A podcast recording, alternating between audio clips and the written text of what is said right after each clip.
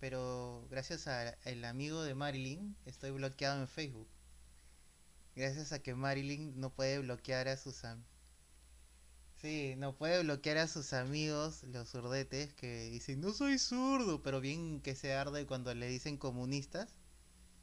Este, a, lo,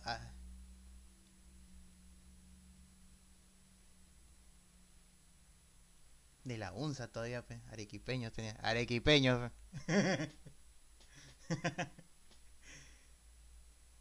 ay, ay.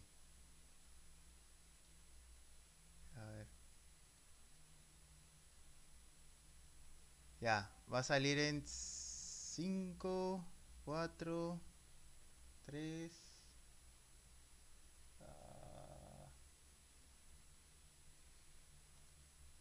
Ya.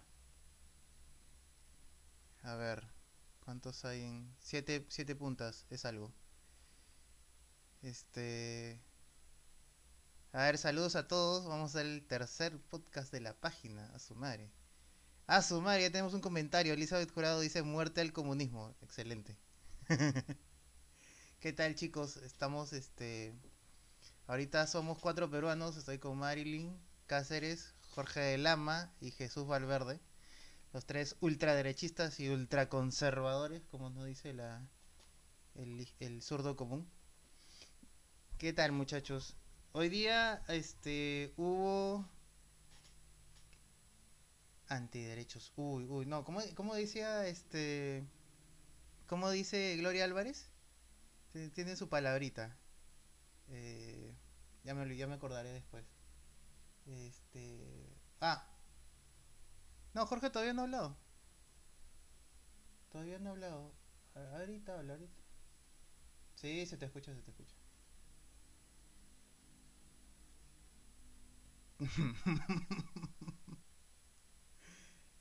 sí. Hoy día tuvimos este. Hola Jaime, ¿qué tal? Jaime Coco del Toro se llama. Saludos. Arriba el patriarcado, dice. Saludos de Colombia, saludos de México. Viva el nacionalsocialismo. No, no causa todavía. muy temprano todavía para eso. Muy temprano. muy temprano para eso.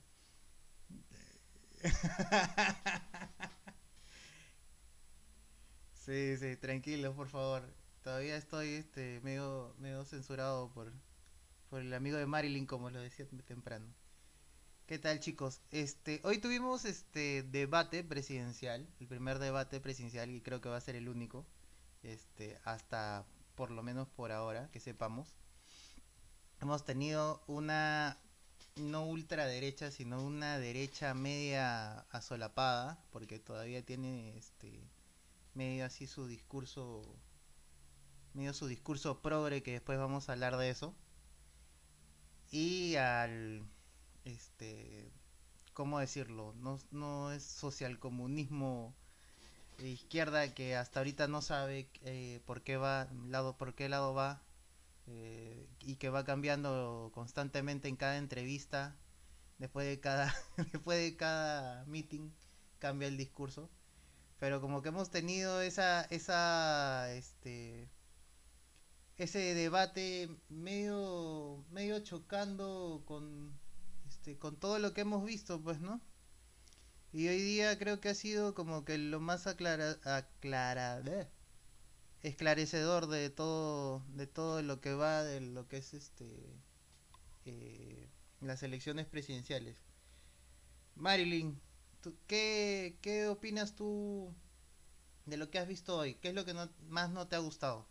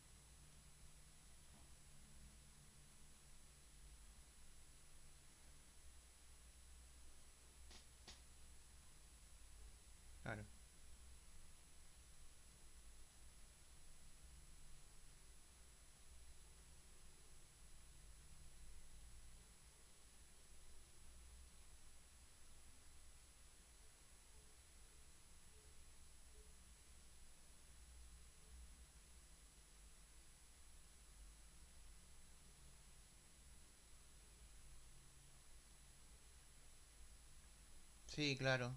A ver, espérame. Están diciéndome que no se te escucha la canción. Ah. Sí, porque... A ver. Caray. Problemas técnicos. Sí, porque no, este, como, o sea, eso es lo que hablábamos la otra vez, que había una, una confusión en el tema de las palabras, porque decían, este, eh, que no confundan comunismo con, con, con terrorismo cuando son, son lo mismo, ¿no? O sea, no, eh, no les gustaba que mezclaran las palabras y decían, por ejemplo, que Fidel Castro no es terrorista eh, porque ahorita no hay terrorismo en, Cuba, qué sé yo, ¿no? O sea, es como que no, no saben de historia o, qué sé yo, porque, o sea, el, el, los partidos comunistas, como el peruano, que se volvió Sendero Luminoso, eh, empiezan con la idea de, de la revolución cubana, ¿no? Ven, toman de inicio lo que pasa en, en Cuba y este perdona sí comienzan con, con, el comunismo de Cuba y se repite en todos lados pues no inclusive el MR eh, Jorge este yo sé que estás con el tiempo corto pero cuéntanos un poco, ¿qué, qué a ti qué, qué aspecto este es lo que más este te resaltó? Así de repente opinas igual que Marilyn, de repente otra cosa es lo que este otra cosa es lo que te llamó, ¿no? Cuéntanos. ¿Escuchas? ¿Aló?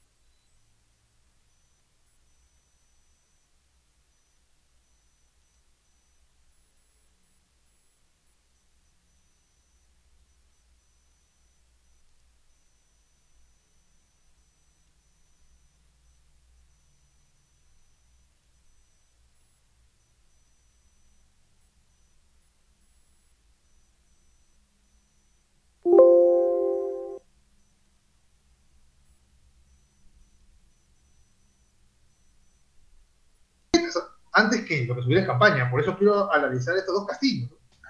Lo que sí me quedó clarísimo de la forma en cómo ellos organizaron el debate, cómo se corrieron del debate, cómo hicieron referencia a fallas técnicas para evitar que hubiera debate, cómo manejaron el esquema del debate encerrados con el alcalde de Chota. Me quedó clarísimo, hermano. Y a todos les quedó clarísimo cómo nos gobernaría Perú libre en caso ellos ganaran la presidencia su autoritarismo en un momento pre-gobierno ha quedado completamente demostrado. A ellos les importa dos pepinos, dos cacahuates lo que tú pienses. A ellos les importa dos pepinos de que tengas que llevar a una candidata eh, de un lado a otro, o cualquier persona de un lado a otro, debatir este, en el lugar en que tú quieres, de la forma que tú quieres, como a ti te da la gana. Este, eh, que obviamente yo pienso que una lideresa o un líder que pretende gobernar este país tan difícil igual tiene que aceptar, pero lo que te estoy diciendo es que a ellos les importa dos cacahuates lo que tú pienses. O a ellos les importa dos pepinos que la gente vea que hay un desbalance total a su favor. Y eso se ve y siempre se ha visto en los marxistas, en los socialistas, en los progresistas, donde cualquier movimiento que hagan a su favor, así sea totalmente absurdo, totalmente eh, evidente, lo justifican de alguna u otra manera sin descargo. Entonces ya de, por sí, tú ya tienes la línea de lo que ellos van a hacer como gobierno, porque Castillo, yo lo veo, no tiene equipo técnico, no tiene equipo técnico. Así que, es que no lo tiene, no lo va a tener, porque no lo han tenido, porque no lo esperaban. No lo esperaban, no esperaban llegar a este punto. Eh, y, menos, y te, y, te, aseguro que Cerrón, te aseguro que Cerrón debe estar pensando cómo se deshace el Castillo, si es que gana la presidencia. Así te lo aseguro, porque Cerrón es todo un intelectual marxista no es una persona no preparada, es una persona preparada en lo equivocado, en lo, en lo que es malo, en lo que es perjudicial para el país.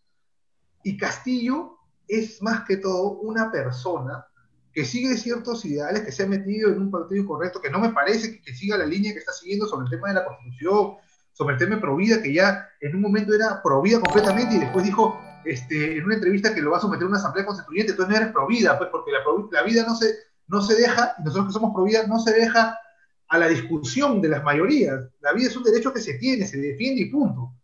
Es un valor absoluto, es un don de Dios.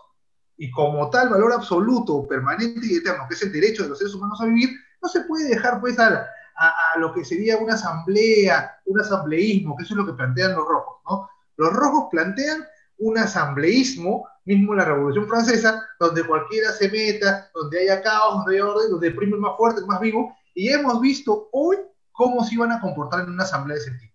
Entonces, fuera de los demás, que me parece que Keiko fue superior, pero también me parece que, eh, para cerrar, que Castillo también tuvo momentos en que se defendía bien con frases políticas, porque estamos hablando de política. Por más que ellos hayan querido decir que eran las propuestas, era política. Eh, por más que eso se haya visto así, este, sí puedo decir que Keiko fue muy superior, que Keiko mostró mucho más porque fue hasta allá, que Keiko, este, además, este, se dio la mano a los dogmatismos eh, liberales que a veces en política no entienden mucho la política y creen que tienen que cerrarse en que el Estado no puede gastar un sol, que el Estado no tiene que dar nada, que eh, no les des pescado, enseñarles a pescar, pero la gente no tiene ni para la caña, no importa, pues enseñarles a pescar, no, no pueden llegar al mar, pero enseñarles a pescar, ese tipo de, de reduccionismos de la sociedad que muestran que no tienen idea de lo que es la sociedad peruana. Entonces Keiko en ese momento lo que fue a hacer es oye, veamos, quitemos un poco el dogmatismo, porque en este momento no podemos hacer eso. Porque hay, suficientes brechas aquí que hay que ser conscientes de que tenemos que este, darles beneficio a esta gente que ha sido abandonada. Y Keiko también se puso en una posición en la cual también ella sabe que fueron abandonados porque hace 20 años no gobierna Fujimorismo. Así que tiene toda la razón y me, gustó cómo puso eso eh, eh, ahí sobre las 10 y también coincidió con Castillo en que fueron abandonados, porque es verdad. O sea, eso, es, eso es cierto. Entonces, eso es lo que yo vi. Y bueno, me preocupa mucho lo de, eh, lo de, lo de Cerrón y lo que vi en Perú Libre, ¿no? Ese es lo que... Y otra cosa más, lo último, ¿no? Este, para pasar a, Jesús y no, no robar tanto tiempo, que el debate me pareció buenísimo comparado con la porquería que hace el Pro Nacional de Elecciones. Y que demuestra que mientras más reglas hay, más feo es todo más feo es todo, porque ellos todo lo reglamentan, pasito por acá, tú le dices así, tú le dices así, no le puedes decir esto, no le puedes decir aquello, este, te recuerdo la regla, te recuerdo los minutos, los segundos, la verdad, esos debates son una porquería. Esta vez, a pesar de que se queje Tuesta, ¿por qué se queja Tuesta? Porque es del Jurado Nacional de Elecciones, Vive ahí para siempre, es el único, el non plus ultra del Jurado Nacional de Elecciones. No se puede hacer nada sin preguntarle a ¿no? Este, Después, Pedro Tenorio dice que se, queja de que perdió el Perú, claro, porque no lo llamaron a él, ¿no? Para ser moderador, ¿no? Este, pero ahora sí se vivió. Yo creo que sí se puede dar, sí se vivió, ¿sabes por qué? Por varias razones. La primera es que no es un, sistema cerrado, lleno de gente ultraformal, sino que se les ve en la cancha. Esa idea de meeting, digámoslo así, una cosa es un partido de fútbol a puerta cerrada y es un partido de fútbol con público. Pues. Una cosa es un concierto en vivo de Guns N' Roses y otra cosa es una sesión de, de Guns N' Roses en un set de televisión. Y ahora lo que hemos visto es otra cosa. Y a mí sí me ha gustado. Prefiero mil veces un debate así eh, las cochinadas que hace el Jurado Nacional de Elecciones. Y eso lo demuestra, ¿sabes qué? Los comentarios de los chotanos que salieron del, salieron del debate. Les preguntaron, ¿sabes qué decían? Ya no decían, voy a apoyar a, Castillo, sino decían, no, me ha gustado lo que he visto, ¿no? Me ha gustado lo que he visto. Se ha acercado la democracia, se ha acercado eso a la gente. Así que si en el futuro pudieran hacer seis en diferentes regiones, ¿no? Pucha, sería una cosa, un golazo. No sé si será posible, deben haber un montón de problemas técnicos que se vayan se vayan viendo en su momento, pero de verdad me pareció excelente, a mí sí me gustó y este y bueno, ahí lo dejo.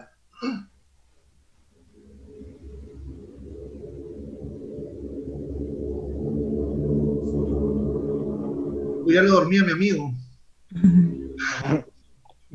Bruno, No, te ya. estoy escuchando. ¿Puedo- Di- Ya. Habla, habla Jesús.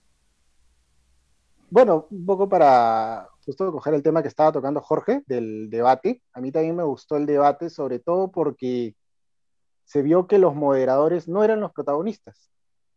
Porque en los debates, sobre todo el, el último que organizó, o sea, el de este año que organizó en la primera vuelta el jurado, los moderadores querían participar, querían hablar, querían un poco jalar la cámara, ¿no? En cambio acá simplemente ellos decían, bueno, este es tu tema, hablas, este, se acabó tu tiempo, damos paso al siguiente y, nada más, ¿no? Este, lo que sí me hubiera gustado es que pudiera haber un poco más de interacción entre ambos, porque eh, limitaron bastante eso, prácticamente hablaba cinco minutos uno, cinco minutos el otro, la réplica y ahí nomás, ¿no? Hubiera sido un poco más interesante este, que una de las partes le cuestionara a la otra las propuestas o algunas afirmaciones, ¿no? De ahí sobre el partido de Castillo, Perú Libre, bueno, definitivamente pues hay una gran improvisación. Eh, recuerdo que cuando comenzaron a subir, eh, cuando las encuestas marcaban que tenían entre 3 y 4%, yo entraba a sus páginas y veía que lo que ellos aspiraban era, primero, pasar la valla, meter Congreso, y segundo, con un tercer o cuarto puesto, ya ellos se quedaban tranquilos. Nunca creo que imaginaron pasar a segunda vuelta, mucho menos acabar en primer lugar en la primera vuelta. Y definitivamente, eh, bueno, aparte de su ideología confesamente comunista, lo peligroso también es la improvisación. Porque aun cuando podamos eh, discrepar diametralmente, por ejemplo, con Verónica Mendoza y juntos con el Perú, al menos tú veías de que intentaba tener un equipo técnico equivocado, pero un equipo técnico, gente, cuadros, posibles ministros, pero acá no hay nada, no hay absolutamente nada, solamente este Cerrón, este, que es la, única persona visible aparte de Castillo, nada más. Y luego finalmente, respecto a Keiko, me gustó mucho que en ningún momento cometiera el error de decir hay que defender el modelo, hay que defender el status quo. No, de frente dijo hay que hacer un cambio. Y es tal cual. O sea, desde la primera vuelta se ve de que la gente, eh, quizás también sumado a la pérdida de trabajo y a la pérdida de seres queridos de la pandemia, este, pero la gente ya quiere un cambio, ¿no? Eso no necesariamente significa que el cambio deba ser, pues, este, yéndonos a los 60s o 70s, ¿no? El cambio puede ser mayor presencia del Estado, construir realmente los hospitales que no se han hecho, las carreteras, los colegios. Y Keiko dijo, ¿no? Vamos a hacer un cambio este, hacia adelante, eh, que me recordó dos cosas, ¿no? Primero me recordó cuando Ma Mao decía el gran salto hacia adelante, pero sé que Keiko no se refiere a eso, obviamente.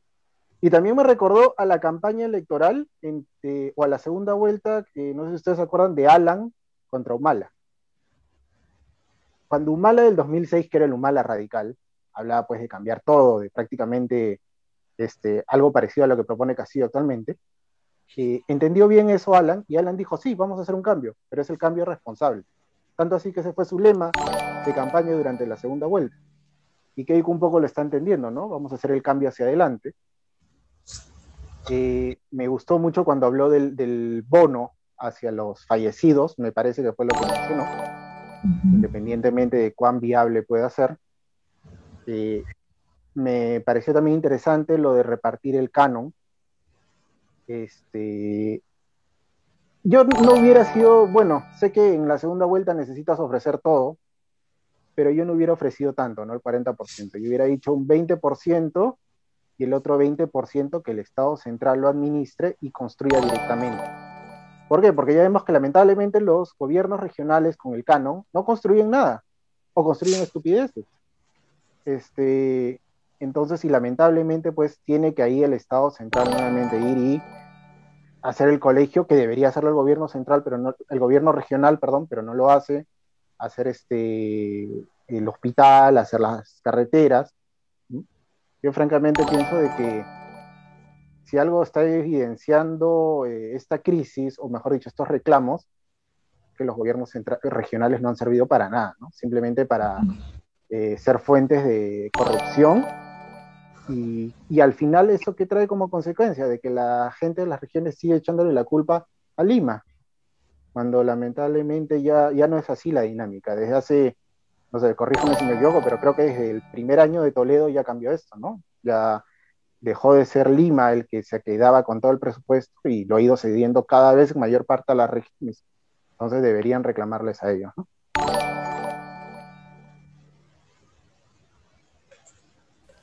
Claro, eh, lo que yo iba a preguntarles, eh, justo ahora que dices el tema de yo no iba a proponer tanto, este, porque, o sea, nosotros estamos en contra del populismo, o sea, nos hemos presentado como, o sea, de derecha y algunas cosas que obviamente van a ser cosas populares, pues, ¿no?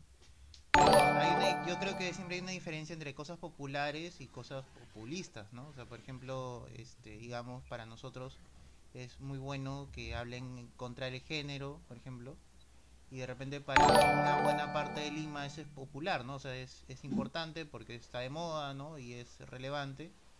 Y, y, bueno, y cala bastante en lo que es este la sociedad y la familia. ¿no? Pero por ejemplo, lo que dices, lo de Keiko, no solo, o sea, no solo fue el 40%, también fue lo de lo de, lo de igualdad de género, que creo que también Jorge comentó al respecto. Y sé que sé que nos tenemos que sé que porque es este estamos peleando contra el comunismo, sé como que tenemos que bajarle un poquito el tono a la crítica, pero sí, obviamente no nos vamos a quedar callados, pues, ¿no? Pero ¿creen que era el momento para hacer este eh, hacer esas propuestas en, o sea estamos o sea ella estaba en Chota no que es provincia y tampoco no es de las provincias este más este no sé si eh, más pobladas pero sí tiene un cierto peso o sea la atención se fue directamente allá ahorita. Entonces qué opinan ahorita de, eso no o sea qué que sacan de, de, las ideas estas que están pisando un poco, hay que tener cuidado, debería seguir con eso. No sé, Marilyn, ¿tú qué opinas? Te veo media, media dormida. Sí, yo concuerdo contigo en el sentido que no podemos considerar de que eh, nosotros, en nuestra tarea de, de apoyar como, como, única alternativa de salvación contra el comunismo al al partido de Keiko Fujimori, no podemos considerar que, que ellos tienen un cheque en blanco y que pueden, a partir del de, apoyo que nosotros le estamos dando, no ser críticos con, con, los desaciertos en las declaraciones y en las propuestas. Porque evidentemente nosotros jamás vamos a poder conciliar en el sentido de estar de acuerdo con las políticas de género que tanto año le han hecho han hecho, ¿no? Hasta ahora. Y tenemos que también recordar el, el, la actuación de la mayoría, por no decir casi todas las mujeres que eh, formaron parte de las comisiones de la mujer y de todos los proyectos de ley que se aprobaron en el Congreso y del abrazo que nunca voy a olvidar, eh, creo que ustedes tampoco, entre eh, Luz Salgado y Marisa Glave cuando se aprobó la ley de cuotas de género y todas las militantes de, la izquierda y también de la bancada fujimorista, ¿no? Fue algo que, que yo recordaré mucho porque siendo el blanco todas ellas de los ataques eh, tan, tan sucios de, de la izquierda y, y ahí tú, tú, mirabas, ¿no? Que hay mujeres de, de, dos clases, ¿no? Las mujeres que son militantes de izquierda, progresistas, tienen la protección sorora de todo el partido de la izquierda, pero cuando se trata de las fujimoristas, que las ataquen con los memes más sucios, cochinos y caricaturas, y ellas sí, no, no, no merecen el respeto, ni el cuidado, ni sororidad de, de que tanto se jactan, ¿no? El, el discurso feminista. Y bueno, fueron, fueron aprobándose diferentes leyes en el Congreso y ellas fueron parte de, y eso no hay que olvidarlo. Eh, yo recuerdo mucho que hace más o menos dos semanas hubo una entrevista, eh, no me acuerdo concedida qué programa, pero en el que participó Nano Guerra. Me parece que en el de Milagros Leiva. No estoy muy segura, pero voy a, voy a buscar los videos porque yo los guardé para recordarle las palabras al señor Nano Guerra de que no se iba a aprobar ninguna política de género y también las palabras de Keiko Fujimori de hace más o menos un mes, en un video en el que ella declaraba explícitamente de que ella era eh, eh, una política que tenía carrera y en su carrera jamás había apoyado el aborto ni políticas de, que vayan en contra de, de, la familia, en contra de la vida. Y esas palabras y esos videos los tenemos que tener a la mano y recordarles cuáles son sus eh, propuestas antes de esta segunda vuelta y como ella misma ha mencionado, que siendo una política de carrera, su palabra está empeñada y nosotros tenemos que recordárselo. Entonces, eh, sí, eh, también mencionaban ustedes eh, que se habían hecho, en cuanto a las preguntas, Keiko había mencionado programas de programas sociales. Y yo creo que es importante ahí recordar, y, y no, no considero que sea populista, porque eh, mencionar los programas sociales que sí han servido y que necesitan ser ampliados, porque ella habló sobre una ampliación de ciertos programas sociales. Entonces, eh, en el contexto de la pandemia, lo que no ha funcionado precisamente han sido algunos programas sociales que debieron nunca desactivarse, como son los comederos populares, los vasos de leche, porque evidentemente, al ser nosotros un país en donde el 70% vive del, del, pan diario, o sea, de la actividad diaria que tengan, que tenemos, porque somos una economía eh, de personas que, que, trabajan y que son independientes, no, no dependientes, ellos no, no hay formalidad, eh, somos una economía informal. Entonces, eh, ahí tenemos que apelar al rol subsidiario del Estado, ¿no? Y por eso es que es necesario que no el intervencionismo del Estado en el sentido de que lo ven los comunistas, sino en el sentido de que necesitamos ayudar a todas las, las personas que han quedado sin trabajo. Y la manera en que vamos a ayudar es a través de, de estos eh, em, programas que sí funcionan, como el base de leche, como los populares. Trabajando yo en, en esto directamente, porque para los que no me conocen, eh, yo trabajo en una asociación que se dedica al trabajo directo y diario con mujeres ¿no? Mujeres que atraviesan por un embarazo en riesgo, eh, eh, también mujeres que sufren de violencia, mujeres que no tienen eh, trabajo. Entonces, conozco de cerca y he conversado con dirigentes de comedores populares de vasos de leche. Y también ha sido evidente que durante la pandemia el Ministerio de eh, Desarrollo e Inclusión Social no tenía empadronado a las poblaciones a las que iban a llevar estas ayudas sociales, estos programas sociales. No se tenía empadronado a, los que son los vulnerables, las verdaderas poblaciones vulnerables, que son los adultos eh, mayores, que son las eh, mujeres, que son los niños y que son las familias. Entonces, ahí hay que trabajar mucho y yo creo de que debería eh, el equipo técnico de Keiko eh, tocar estos puntos, ¿no? El nuevo empadronamiento de las personas que han sido afectadas porque evidentemente ha crecido en número y esto tiene que ser real para que la ayuda sea real, ¿no? Y que no vuelva a pasar, porque yo considero y espero y tengo mucha, mucha esperanza en que Keiko Fujimori gane eh, estas elecciones, que no quede en lo que dicen lo que dice la izquierda, que no sea motivo para que luego se jacten ellos de decir nunca cumplieron con sus palabras, nunca ayudaron a las personas que realmente lo necesitan. Necesitamos realmente cumplir, no como dice la izquierda, la deuda histórica y social, no, sino que trabajemos por los peruanos que realmente lo necesitan. Y creo que ese es el, el trabajo en que debe abocarse. Creo que Keiko tiene buenos, buenas personas eh, dentro, de su, dentro de su equipo técnico algunas que no tanto, pero bueno, ese es el trabajo que tienen que, en que tienen que enfocarse, porque hay muchas personas que están sufriendo. Creo que todos los que estamos eh, participando en este en vivo, eh, de una u otra manera pertenecemos a diferentes organizaciones y asociaciones y hemos estado in situ eh, llevando ayuda social a, a, populares, a grupos de personas que les están pasando muy mal, ¿no? Y esto tiene que continuar, no solo desde la sociedad civil, sino desde este, el Estado.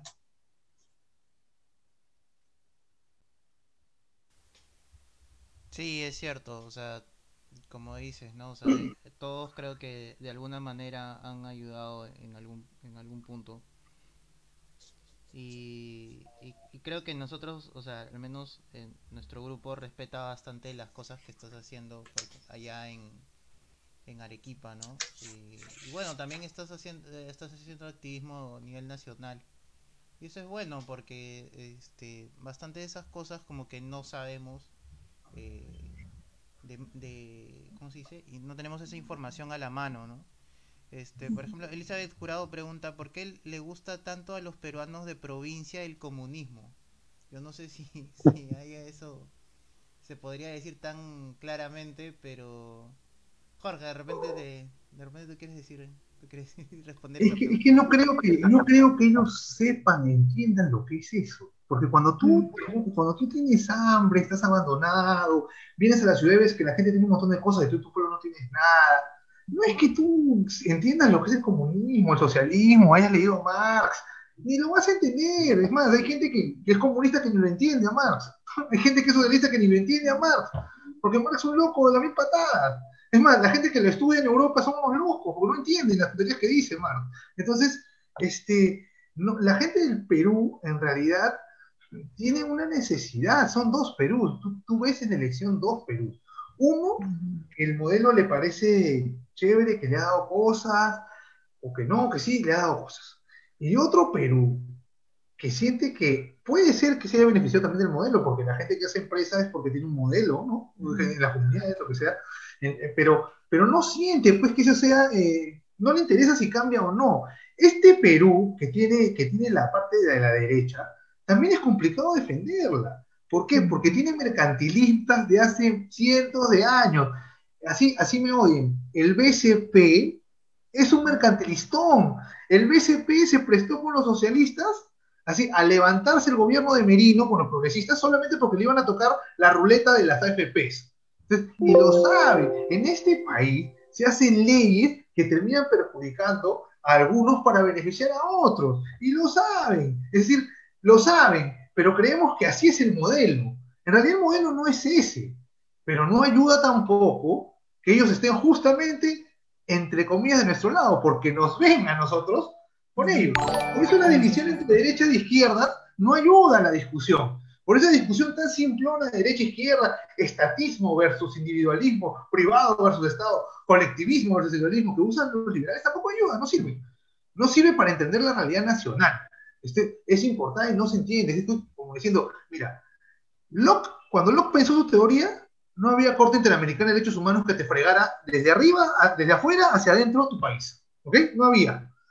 No había. Y Estados Unidos nunca se ha centrado en una Corte Internacional. ¿Eso qué quiero decir? Que te estoy dando un ejemplo de que algunas consideraciones que se tenían en cuenta en algún momento de la historia para crear ciertas ideologías no funcionan cuando tú, la realidad, te das cuenta que es un mosaico muy distinto. Entonces, al peruano de a pie, al peruano no le interesa saber si es comunismo o es, pero sí tenemos que tener claro dos cosas.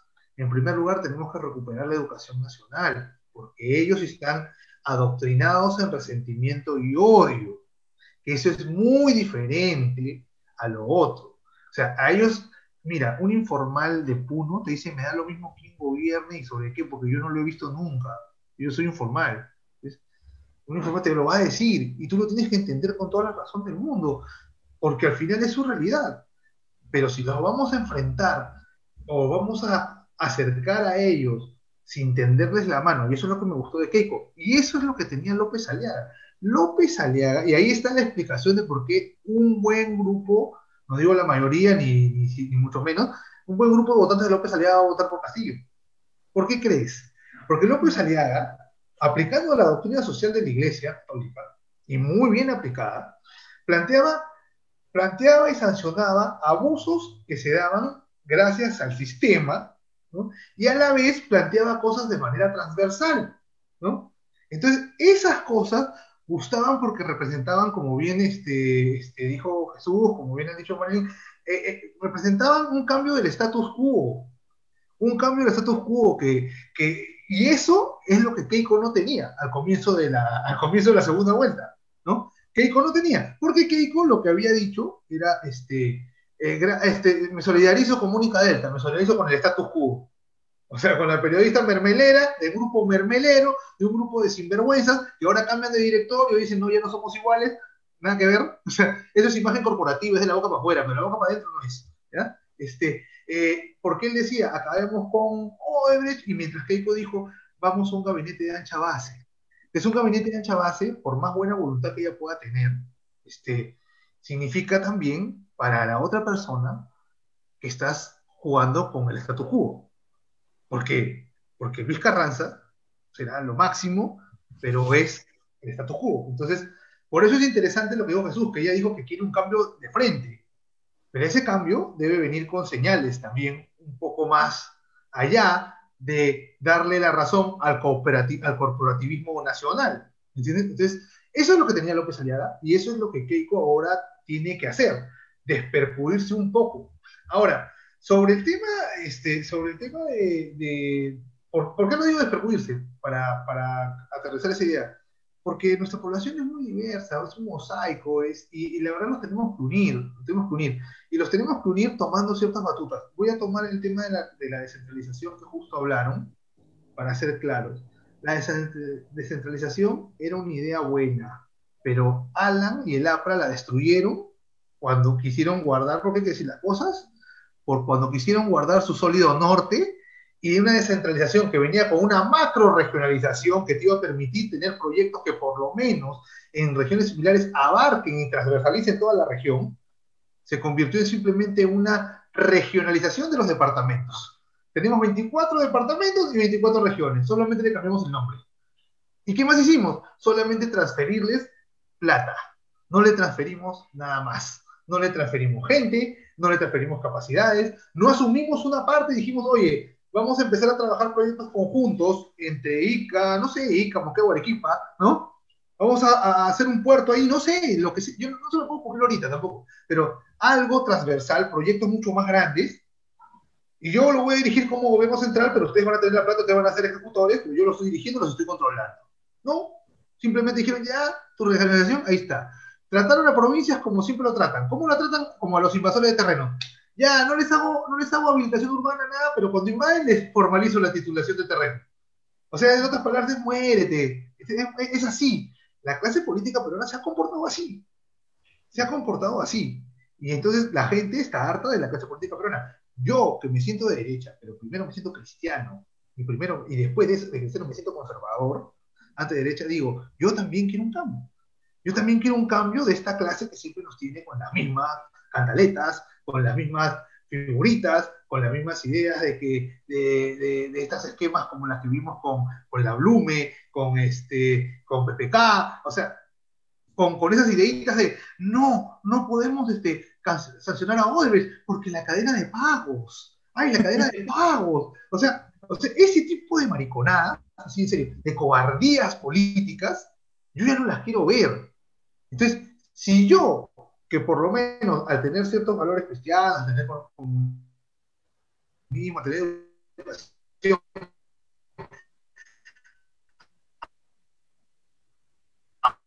aún así tengo un bloqueo, ¿a dónde te poner?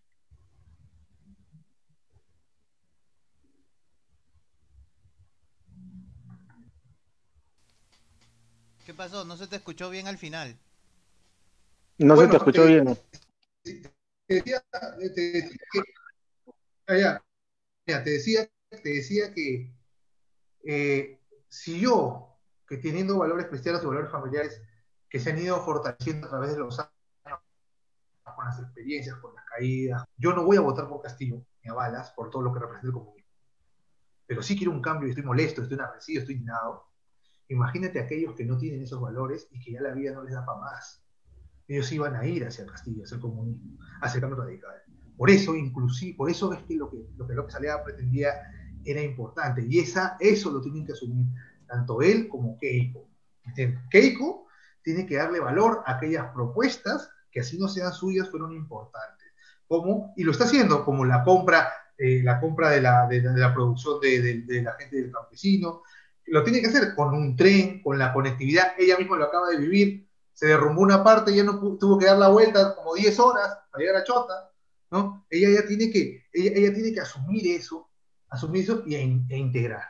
Y tomar, como bien lo han dicho ellos, los lo, lo, lo han dicho, este, y tomar de nuevo partes de la regionalización para entregarla bien, para entregarla con mejores controles. Pues si vos es que ya, eso te lo voy a quitar por un momento porque la verdad no está yendo bien, vamos a volver a entrenar este tema ¿no? y ver cómo hacerlo. Nada más. Claro, yo recuerdo, ahora que dices lo del tema de las regiones así rápido, eh, recuerdo que hubo mucha crítica porque no tenía sentido las macroregiones. Eh, no nadie sabía por qué se juntaban tales este departamentos y algunos departamentos este algunas algunos departamentos y ciudades se conectaban por el tema de puertos ciudades todo eso y no tenía sentido a la hora de juntarlos creo que ese fue un, error que nunca nunca se lo mencionan Alan creo que más, más se preocupan por un supuesto robo que, cualquier cosa Hermano, Alan creó el Ministerio del Ambiente, creó el Ministerio de Cultura, tampoco no lo idealicen tanto, man, o sea, tampoco no, somos tan salvajes. O sea, como, Dice, como, dice mi amigo, mi amigo que no lo conozco, Aldo Mariate, no seamos tan bananeros, ¿quieres? O sea, creó el Ministerio de Cultura y del Ambiente, y los dos nos han fregado bien feo, ¿ya? Así que, así que tampoco es, y otra cosa más, yo, como te digo, no voy a criticar este, seguramente es el tema, eso ya pasó, pero no seamos tan bananeros. No hay que ser tan idólatra. Ya. tenemos un Dios y es perfecto, no necesitamos ningún, ningún pata en la tierra que, tengamos que justamente dorarle la píldora porque hay sus cifras macroeconómicas. No. Hubo cosas que hizo muy mal. Y punto.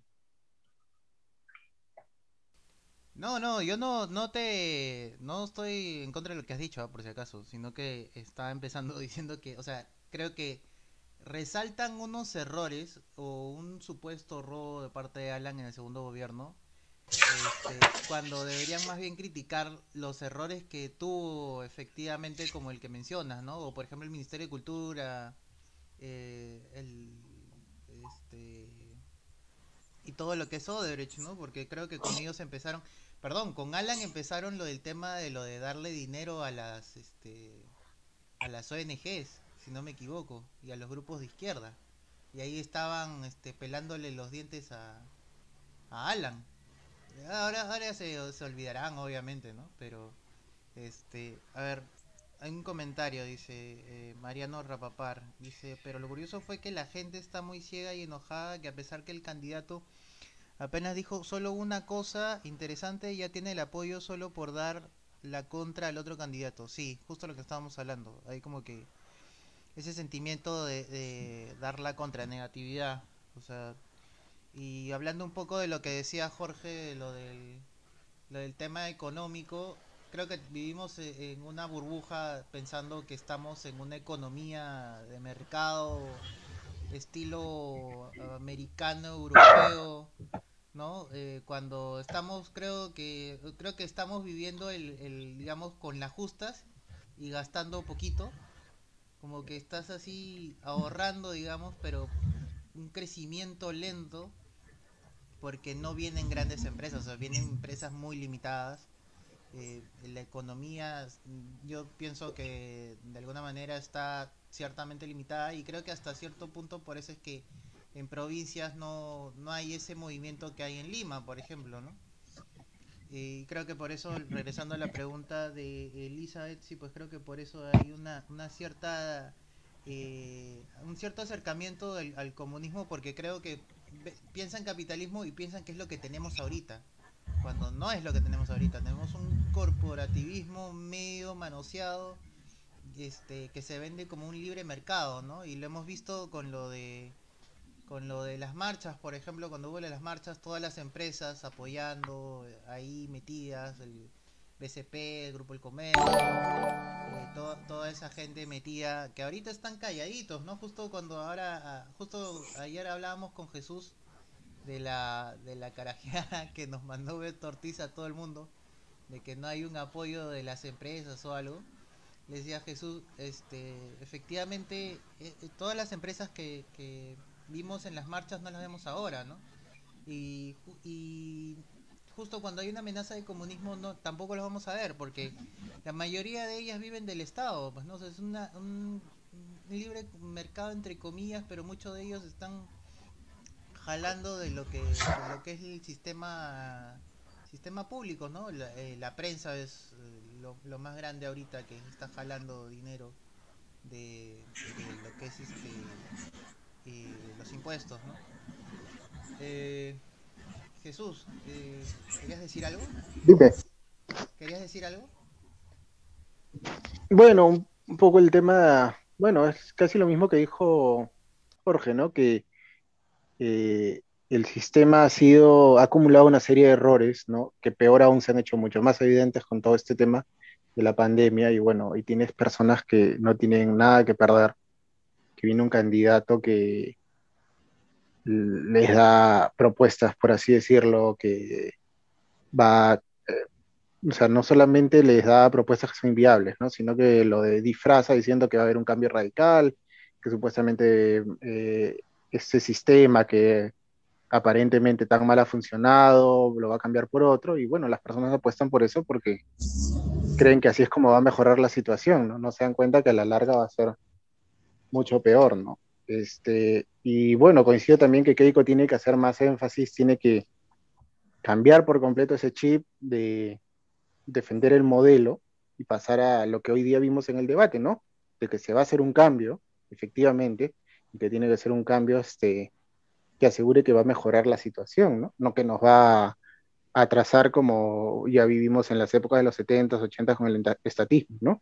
Se tiene eso que, bueno, ojalá que pueda de alguna manera calar eso en la población, sobre todo en los sectores de y en la zona sur.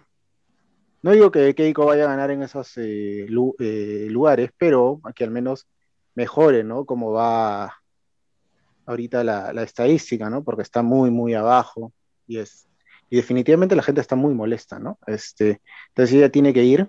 Creo que en esta segunda vuelta todavía no va a ningún lugar del sur, solamente ha estado en el norte y en lugares de Lima. Pero tiene que ir y tiene que, que estar ahí. Yo le diría que por lo menos dos o tres semanas de, de mayo tiene que estar en el sur.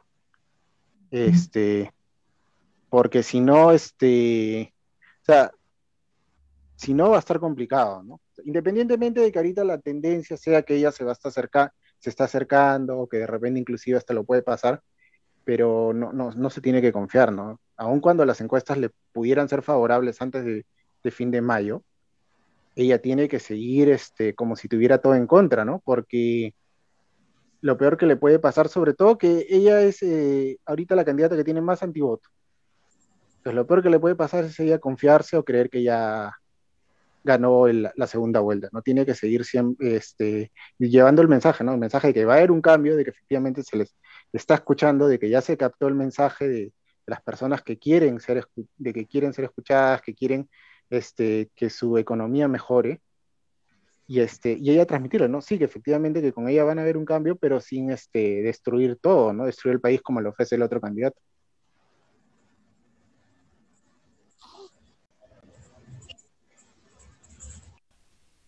Bruno, Bruno, una, una, una, cuestión. Yo ya me tengo que retirar porque estoy con una reunión que tengo ahí pendiente, pero de todas maneras, encantado de haber estado con ustedes este ratito y me he quedado con ganas de volver a juntarnos y conversar tal vez la próxima semana, cuando digan, ¿no? este, de verdad, muy feliz de, de, conversar con ustedes, por estar encerrado, y por conversar con mis amigos, con mis jugadores, por la vida, por la familia, eh, de verdad siempre me llena de alegría. Entonces yo los dejo, que la pasen bien, buenas noches, y bueno, veré todo el video después, este, para actualizarme y guardarme algunas cositas para la otra oportunidad. ¿Ok? Ya, está vale, bien. un gusto, Jorge, cuídate. Después vamos a estar no, rajando de ti, así que no te preocupes. Ya, un abrazo, compadre. Ya estamos conversando para hacer otra. Eh, lo, lo, que iba a decir antes que ya se me fue la idea. Voy a tratar de recordar. Eh, justo hablando de lo que dices de lo de Keiko, lo del cambio, eh, creo que el que más se acercaba a la idea de que iba a haber un cambio era Porkin, era López Aliaga. Sí, de alguna manera. ¿Cómo?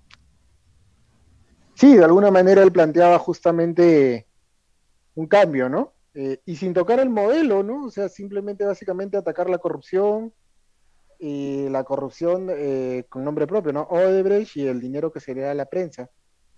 Y bueno, eso hizo que, que lo atacaran tanto, ¿no? Claro, y, me acuerdo que cuando hablaba, por ejemplo, el tema económico, eh, que creo que, este, de hecho, el sistema tiene muchas falencias él lo resaltaba, o sea, no tenía problema en, hablar de, de, las falencias que había en, en, el sistema, ¿no? O sea, obviamente hay cosas que, que obviamente hemos visto hasta el cansancio, ¿no? O sea, cosas como lo de leche y gloria y esas cosas. O sea, en, un país que no es, no es rico en sí, o sea, como que le falta bastante en lo que es el tema de desarrollo, en desarrollar materias primas, eh, industria, como que se iba más encaminado, ¿no? Pero para mí, este, digamos, la derecha se dividió en lo que es la derecha actualmente. O sea, por ejemplo, tienes este a De Soto, que era un es un para mí es un liber progre rodeado de izquierdistas, ¿no? Rodeado de gente de izquierda eh, por todos lados. Eh, tenías a Keiko Fujimori que, que para mí siempre ha sido una persona, o sea, la veo casi claro en sus, sus ideales, pero para mí siempre sido una persona que siempre está pegada a lo que digan los demás. ¿No? O sea, están como que ya este está de moda el género, ya sí vamos a hacer cuotas. Cosas así. Y, y con lo de Odebrecht creo que ella este, para mí era una segunda continuidad de Oderbridge eh, con, la de la primera es la de Soto. Con ella era la segunda, pero de una manera indirecta, porque como ella está con el tema del juicio, obviamente de, alguna manera la podían agarrar el pescuezo y decir, mira, oye, este, nos sigues apoyando o hacemos o te sacamos, ¿me entiendes? O, o, te vas a la cárcel. Y como e, y ella se ha presentado así, o sea, no, no sé si directamente, pero con el tema de las negociaciones antes de cierre el Congreso, cárcel eh, y cuando no debería haber eh, negociado, porque esto, o sea, el que cierren el Congreso no, no es algo no es algo negociable, ¿no? O este no sé por qué el volumen está abajo de ustedes, chicos, pero como que hay ahí como que una cierta continuidad y luego estaba eh, López Aliaga que es una derecha más conservadora pero sí mostraba un cambio en todo y me pareció que era lo más factible en lo que era eh, un cambio para mejor o sea no solo el tema de eh, los,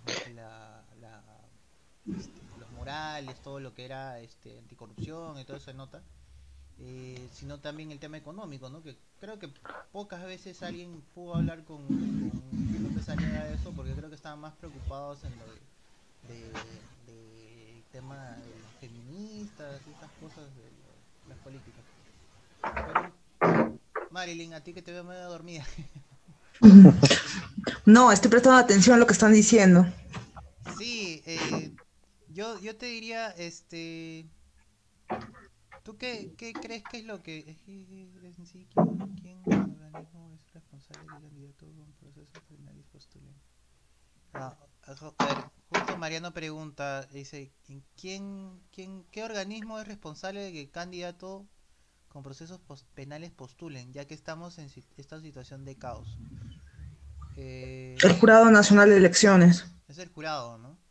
Sí, se supone de que el Jurado Nacional especial era el que tenía que verificar antes de que, o sea, durante todo el proceso electoral tenía, tenía que verificar antecedentes penales, hoja de vida, eh, lo anecdótico, bueno, ni tan anecdótica, anecdótico, eh, eh, algo real que sucedió fue que incluso se escarbó en el pasado de, de López Aleaga se utilizó declaraciones que él eh, había hecho en algunas entrevistas sobre la donación que él en su vida personal, antes de candidatear, a, hizo a diferentes obras benéficas y fue utilizado para tratar de excluirlo del proceso electoral. ¿no? Y cómo es que se tiene tanto eh, ahínco, énfasis en rebuscar eh, algo que no era parte durante el proceso electoral, sino anterior, eh, y no se tuvo el mismo cuidado en verificar antecedentes penales judiciales de, de personas que ya tienen una curul y que lamentablemente, y es realmente mm, este nuevo Congreso es este, la imagen que ahora tenemos de ese nuevo Congreso en donde vamos a ver eh, una variedad ¿no? de, ex militares, ¿no? Eh, que son cuatro los que han ingresado, con, con ex sentenciados al terrorismo, ¿no? esa, esa, esa, esa imagen, esa, gráfica ¿no? de lo que vamos a tener ¿no? y, y cómo es que se va a a, llevar a cabo los debates, porque ya hemos tenido la experiencia de, y creo que todos lo hemos visto en, la entrevista de Beto Ortiz y Zaira, no recuerdo su apellido, una militante del partido de... Zaira Arias. Zaira Arias, militante del partido de Lapicito, ¿no? De Perú Libre, y cómo es eh, esa agresividad, ¿no? Para, para atacar a, un periodista. Entonces eh, creo que va a ser un poco de, y de lo que deberíamos estar aburridos, ¿no? Y, que deberíamos este, em, rechazar que se produzcan este, estos shows, ¿no? Que espero, aunque creo que es evidente que es lo que vamos a tener un poco, ¿no? En este congreso, del show de, de personas que no tienen, no están capacitadas, ¿no? Y ahí viene la pregunta, y yo creo que también es el, ese descontento popular desde hace mucho, en el que se dice que tenemos el peor Congreso de la historia. Se disuelve un, el Congreso, viene otro Congreso y ahora sí tenemos el peor Congreso de la historia y así es de nunca acabar, ¿no? Y bueno, eso también eh, muestra claramente que, bueno, tenemos lo que elegimos, ¿no? Tenemos lo que elegimos eh, en cada proceso electoral, ¿no? Y tú te preguntas cómo es que tenemos este, este Congreso, cómo es que tenemos estas autoridades y a eso quería ir, ¿no? Analizar un poco, porque este escenario político que ahora tenemos en apariencia de dos extremos, ¿no? De la derecha extrema, por situarlo así, em, eh, la derecha extrema y la izquierda extrema, dos polos que se están debatiendo esta segunda vuelta. Eh, esto no es este, ajeno a la realidad peruana, ¿no? sino que ya lo hemos tenido en el Perú, en el sur del Perú, específicamente acá en mi tierra, en Arequipa. Eh, recordemos en, las elecciones entre Yica, entre, del gobierno regional me refiero, eh, de Arequipa, entre Yica y Ismodes, ¿no? Y cómo la diferencia en segunda vuelta fue tan corta, ¿no? 34.6 de Cáceres Yica y 32.3 de Javier Ismodes, entonces, tú te preguntas cómo es que una persona que no ha hecho absolutamente nada por la región y que tiene, yo creo que estadísticamente, no, no tengo las últimas encuestas la aprobación de, de, su gobierno, pero debe ser de la más baja en todo el Perú, este, cómo es que nos debemos preguntar cómo es que esta persona fue elegida para ser gobernador regional. Y eh, sinceramente espero que no se repita esta, este, este escenario en el que tengamos a Pedro Castillo gobernando el Perú y también nos preguntemos todos los peruanos cómo fue que él llegó al poder. Y sería interesante también que se pueda hacer un análisis de la campaña de Cáceres Chica y de, Ismodes, eh, que representaba a Ismodes a la, a la derecha y, y, a Cáceres Chica a la izquierda. Entonces, eh, yo creo que es tarea, tarea para, para Keiko Fujimori, tarea para Castillo analizar eh, por qué es que perdió Javier Ismodes, si era una persona capacitada, digo, en su formación.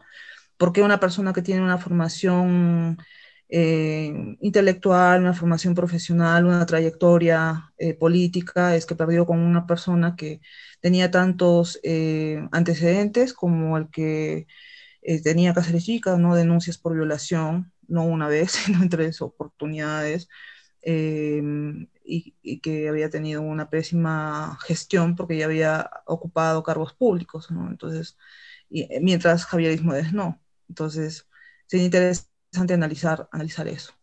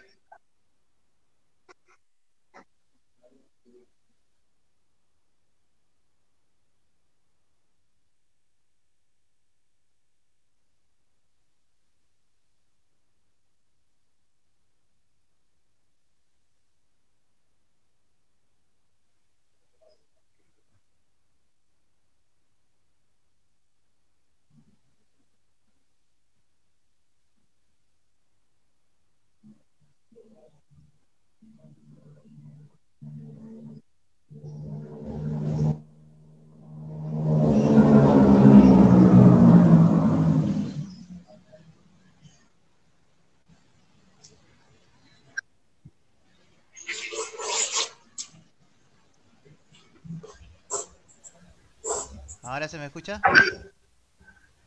Eh, lo que decía era que... Este... Sí, ¿qué pasó? Sí, no sé, creo que se me, se me cortó el, audio. El, lo que decía era que, o sea, hay un hartazgo y yo creo que ese es una, una un resultado de, de, que hay una desconexión, un desinterés de la gente en hacer política, ¿no? O sea, ahorita, este, no te miento, yo entro a mi perfil de Facebook y veo gente que no comentaba nada al respecto del tema de política, así, pero nada, nada, nada, nada, nada. Y están hablando de, de, en contra de Castillo, porque se les viene el comunismo, ¿no? Cosa que nosotros creo que hemos hablado desde hace años, hemos venido diciendo, eh, porque efectivamente, si, no nos preocupamos por esta izquierda que nos ha estado gobernando, esta izquierda media socialdemócrata, que siempre hemos dicho que es este, servicial al, a los, la izquierda más radical, eh, si no nos preocupamos por esto, eh, poco a poco vamos a ir llegando a lo que estamos ahorita, ¿no? Que estamos frente a que tengamos un gobierno comunista, eh, chavista prácticamente, y castrista, lo que quieras, ¿no? Leninista, guevarista, marxista, todo, todo, todo los istas de izquierda. Y, gente, gente pues ya ahorita están despertando, bueno, está bien que despierten, ¿no? Pero este, un poquito más temprano, pues. Eh, entonces creo que todo eso como que se conecta, ¿no? O sea, toda esa despreocupación, por ejemplo, lo del jurado, hay muchas cosas que pasaron desde el inicio de la campaña, como por ejemplo cuando sacaron a, a este señor este Sillonis, cuando sacaron a Sillonis eh, sin sin explicación alguna, fue como con una explicación media media solapada. Eh, muy poca gente lo notó porque Sillonis no es una no es un personaje muy muy público que digamos, ¿no? Y aparte es una derecha más este eh, que no es muy no es político, ¿no? Es más un empresario, es más tranquilo, es un señor este más este, calmado, no, no hace no hace escándalo. Espérame. Creo que el video se está desconectando. O sea, como que la gente este, se preocupa ya cuando cuando les pasa a sus candidatos, ¿no? O sea, cuando cuando era lo de, lo de repito, ¿no? lo de Sillonis nadie dijo nada.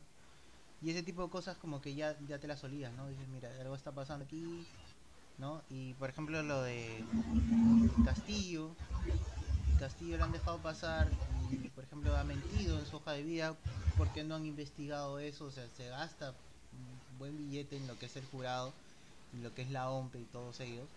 Y ahora no lo pueden sacar porque dicen, no, ya pasó la fecha, o sea, el pata puede ocultar de que ha asesinado a alguien y te van a decir, no, ya pasó la fecha, no, pues no, o sea, como que hay tiene que haber un, un cierto criterio, ¿no?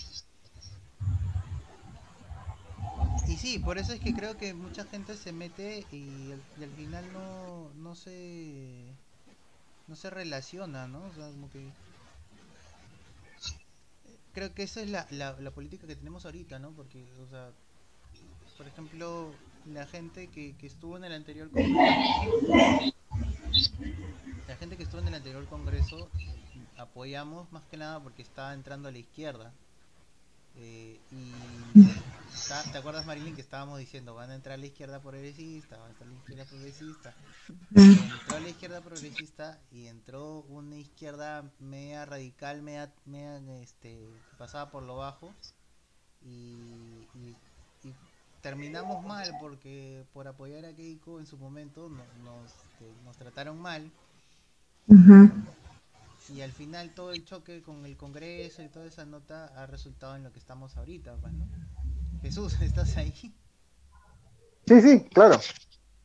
Estaba escuchando. Sí, es que lo que pasa es que han pasado tantas cosas, creo yo, que, que ahorita es como que no es tan sencillo resumirlo, este, porque son un montón de situaciones las que se ha dado.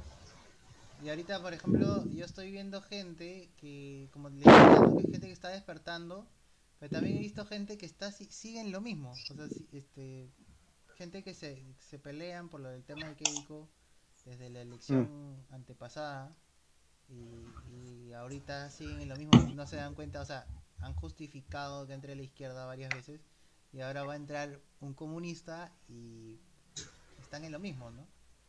No, no, no quieren este, eh, ¿cómo se dice? No quieren, no quieren salvar el país, ¿no? O sea, les da igual, dicen, no, no, que este, peor es este, la izquierda, perdón, perdón, es este, Keiko Fujimori y toda la nota. Pero bueno. Bueno, hay gente que, digamos que se ha comido tanto el discurso, o lo ha defendido tanto. Que, que llega a un punto en que, en la situación actual, que ya dentro de su lógica, este, tienen que apoyar a Castillo porque de eso viven prácticamente, ¿no? De, de odiar al Fujimorismo. Este, no- no sé si me dejo entender, ¿no? Es como cuando a veces defiendes, defiendes una causa de manera tan ciega, de que ya te has comprometido tanto con ella, de que así te des cuenta que está equivocado, igual lo, lo sigues haciendo, ¿no? Sí. Eh, No, Yo- y Dale, dale, sí, sí. Sí, no, justo también tú, comenta, tú comentabas cómo mucha gente, algunos, a, a pesar de ver que está el comunismo a punto de llegar al poder, Dios, lo- Dios no lo quiera, igual siguen cegados con su odio, pero también veo otras personas que por el contrario, que, este, o sea, lo veo acá en mi casa, ¿no? Gente que nunca pasaba a Keiko ni al Fujimorismo y que dicen, bueno, vamos a votar porque no queda de otra, Claro. inclusive el, el mismo, los mismos Vargas Llosa, Pedro Cateriano, entre otros, ¿no? Que se, que se dan cuenta.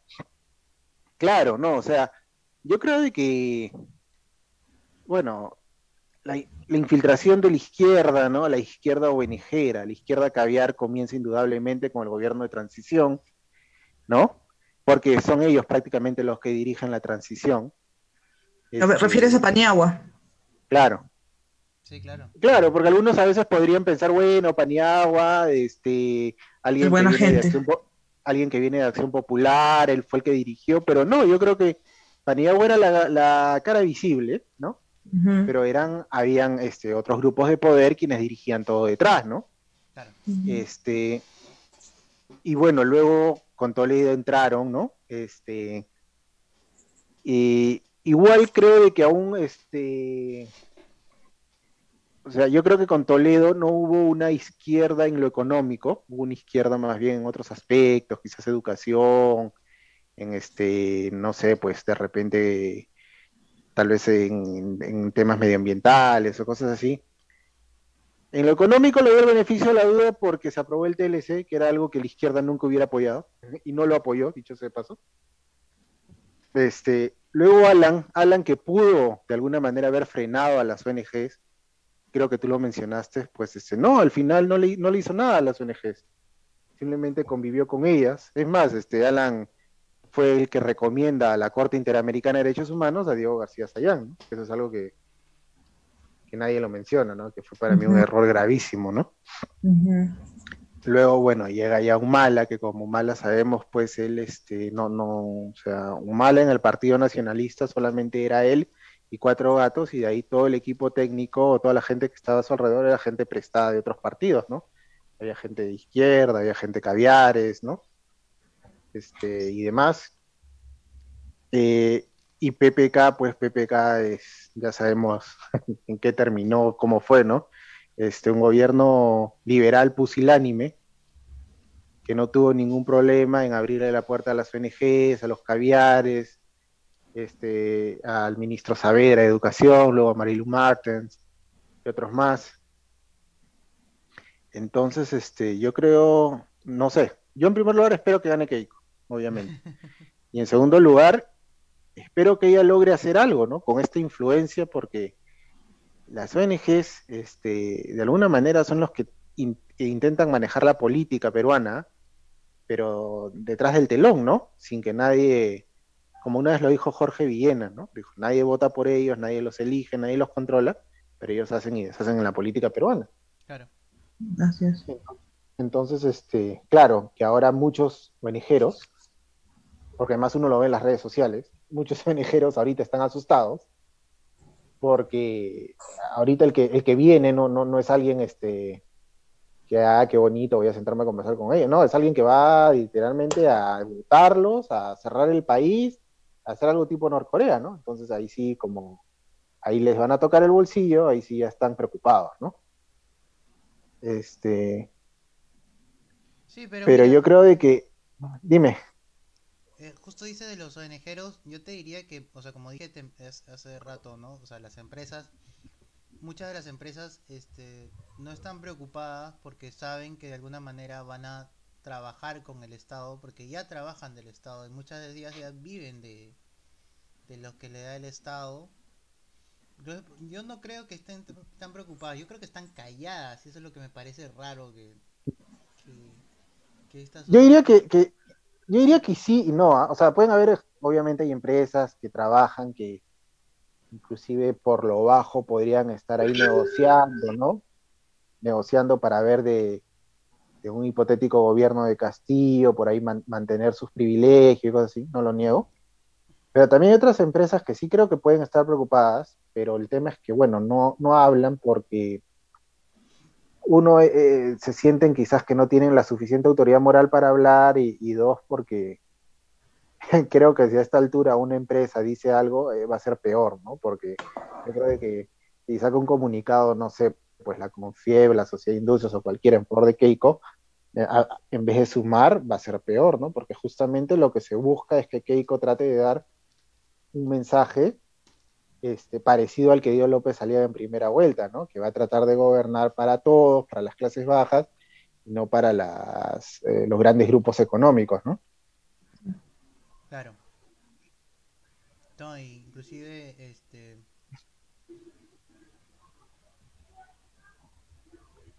ya se me fue la lo que pasa es que...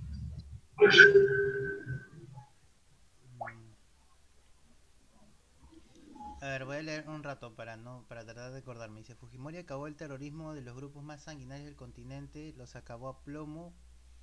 Esa es razón suficiente para estar agradecidos de por vida. Mm, Sí y no, o sea, Sí, no, también pienso igual.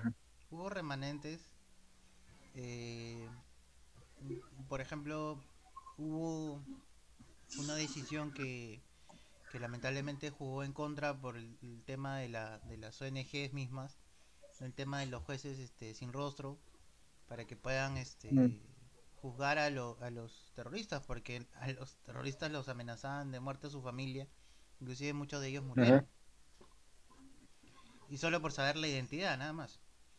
Eh, si Claro. presidente puede ser el fin de nuestro hermano país Perú. Ah, vamos a, mira, vamos a sobrevivir, pero va- vamos a estar, eh, ¿cómo se dice? Eh, viviendo est- estilo Venezuela. O sea, nos van a tener torturándonos. Va a haber gente apoyando esta vaina. Van a estar ahí atrás. eh, sí, celebrando que sí, que se acabó el capitalismo y toda la nota.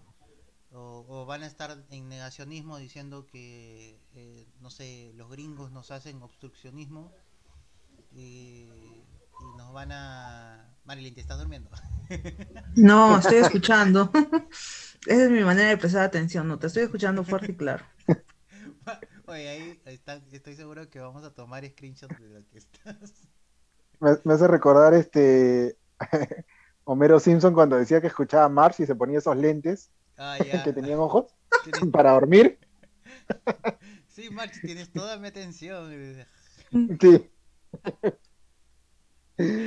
Ay, no, sí. eh, Mira, muchas de las cosas que hizo Fujimori, este, las, las hizo bien. Pero hay cosas que hizo a medias y hay cosas que, que sí no se pueden defender, pues, ¿no? El tema de, de corrupción y toda la nota. Son cosas bien, o sea, es, es como, como...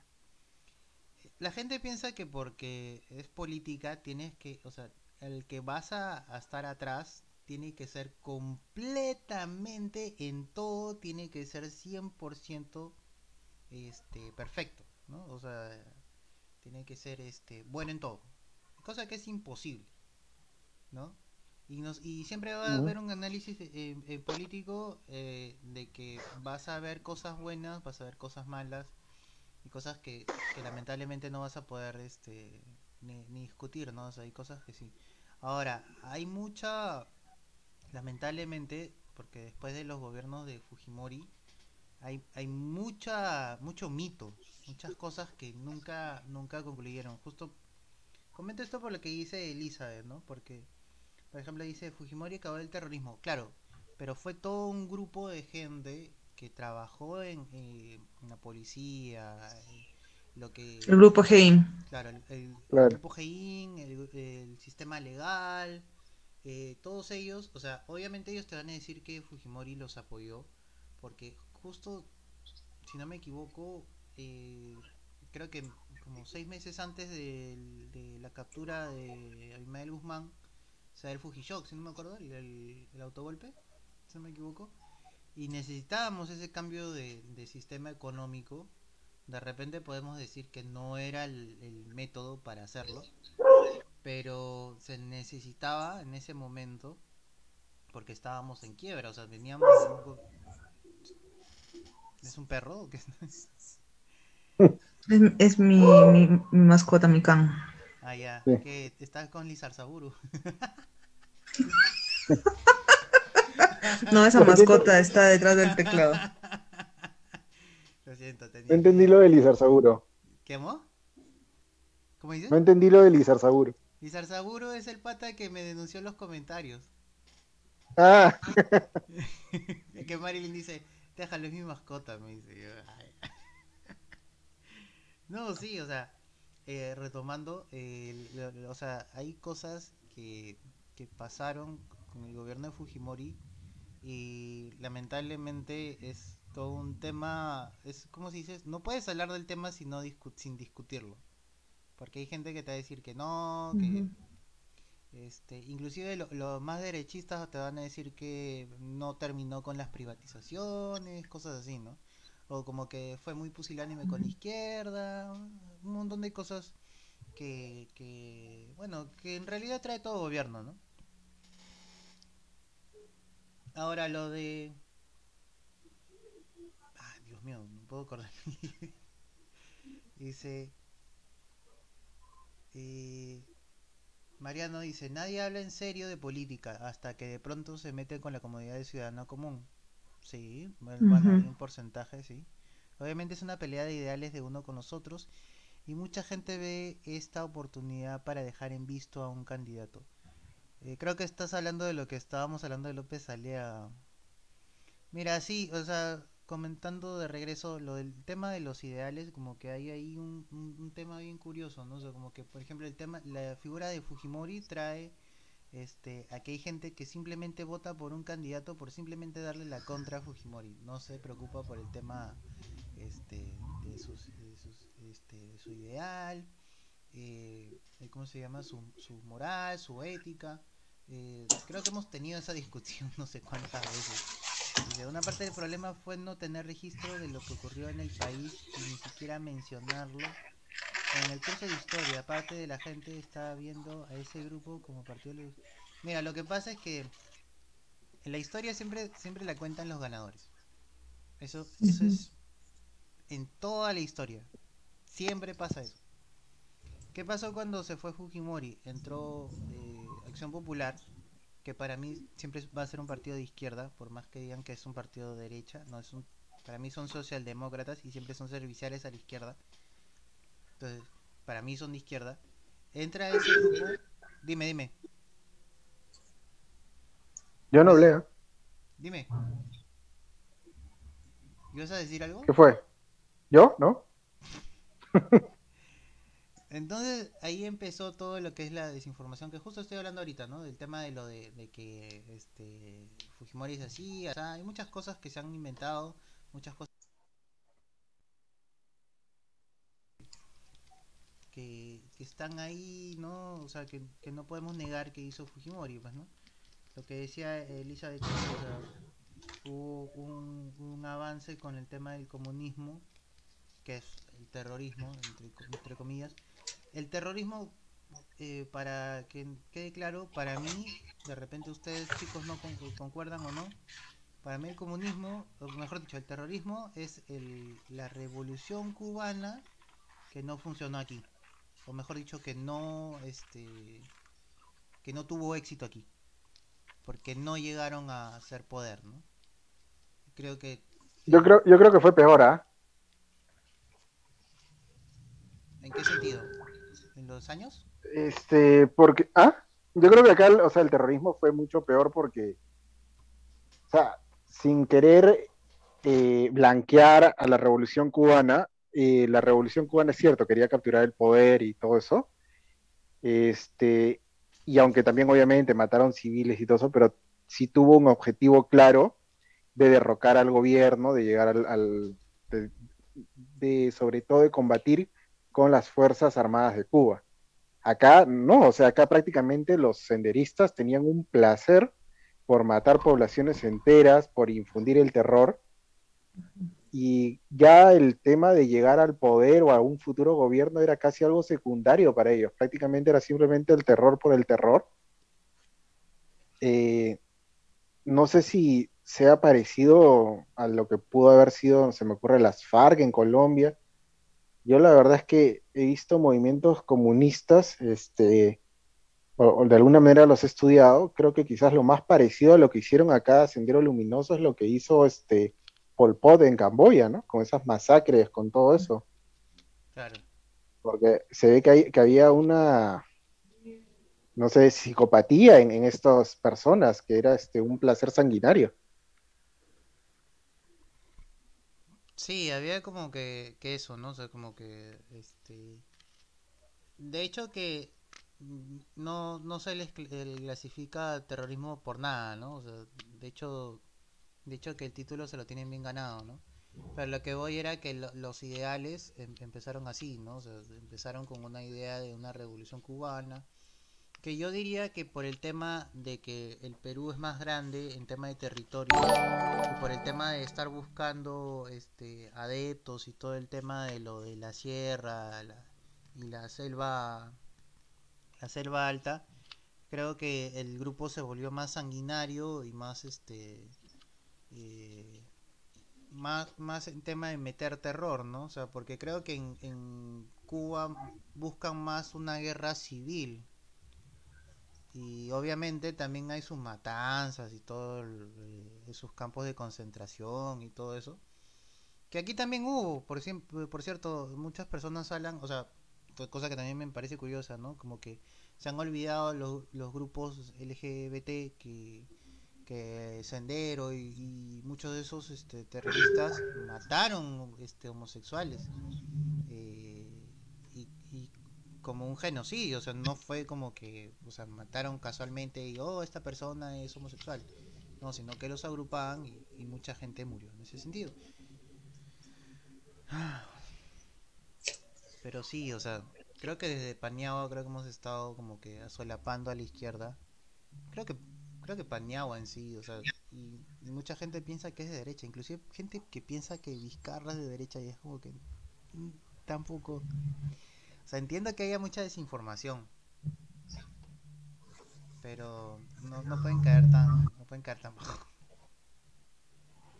Sí, es que no hay, no hay formación eh, política. Si no hay formación ciudadana, mucho menos va a haber formación política. Más bien lo que tenemos es desinformación ciudadana, desinformación política y, y, y claramente lo podemos ver en que los jóvenes de 20, eh, me refiero a los que están, tienen 20 años, o los que están en el colegio no tienen ni la menor idea de qué es el comunismo, quién es Abimael Guzmán, quién fue el presidente Gonzalo, cómo es que la toma de, de, las universidades, eh, no tienen ni idea, o sea, no conocen nada de la historia del Perú.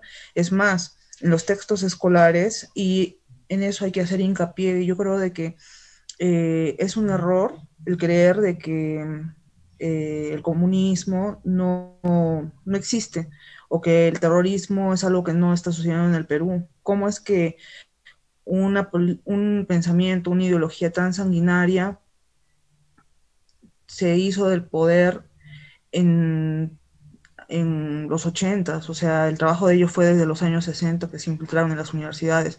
Obviamente ahora el discurso no es como el de los ochentas, ¿no? En el que iba, iban a tomar las armas, iban a hacer la guerra, la lucha armada, ¿no? Sino que eh, ahora se ha diluido con, con, la izquierda progresista, ¿no? Y, y, a la lucha de clases se traslada al, al hecho de la lucha de, de, grupos colectivistas, ¿no? Por los derechos humanos fundamentales de, de minorías, ¿no? Pero, eh, y, creo que como ustedes comentaron, ¿no? Eh, cuando salió salieron los, los resultados eh, a boca de urna, en que ya se, se, veía de que Castillo iba a segunda vuelta, inmediatamente en el Twitter saltaron todos estos activistas tuiteros de grupos LGTB, ¿no? En el que decían de que iban a retroceder en los avances de la lucha de, por los pseudo derechos LGTB, porque saben evidentemente que Castillo representa a, la doctrina marxista, leninista eh, en sí, no, no el, discurso de izquierda progresista que ellos tienen. Pero al final, si tú usted, si analizamos el plan de gobierno eh, sí, que está al alcance de todos, se lo pueden descargar y vemos claramente de que se menciona la lucha de los pseudo derechos, eh, que si bien de estos derechos a los que nos referimos, ¿no? los derechos LGTB, que si bien no eh, en su discurso político y, en el discurso que él da en medios no hace mención de ellos claramente, vemos que esto es aceptado tanto en su plan de gobierno como también el hecho de que en sus alianzas con Verónica Mendoza, que evidentemente que tiene en su carta eso, ¿no? Que el, los derechos LGTB y todo eso, el marxismo cultural, como se conoce, ¿no?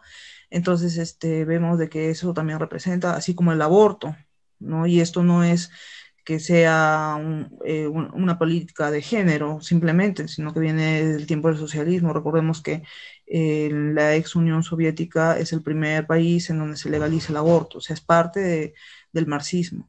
Entonces, este, eh, también hay algo que quería mencionar respecto de lo de Acción Popular y que ustedes comentaban, ¿no?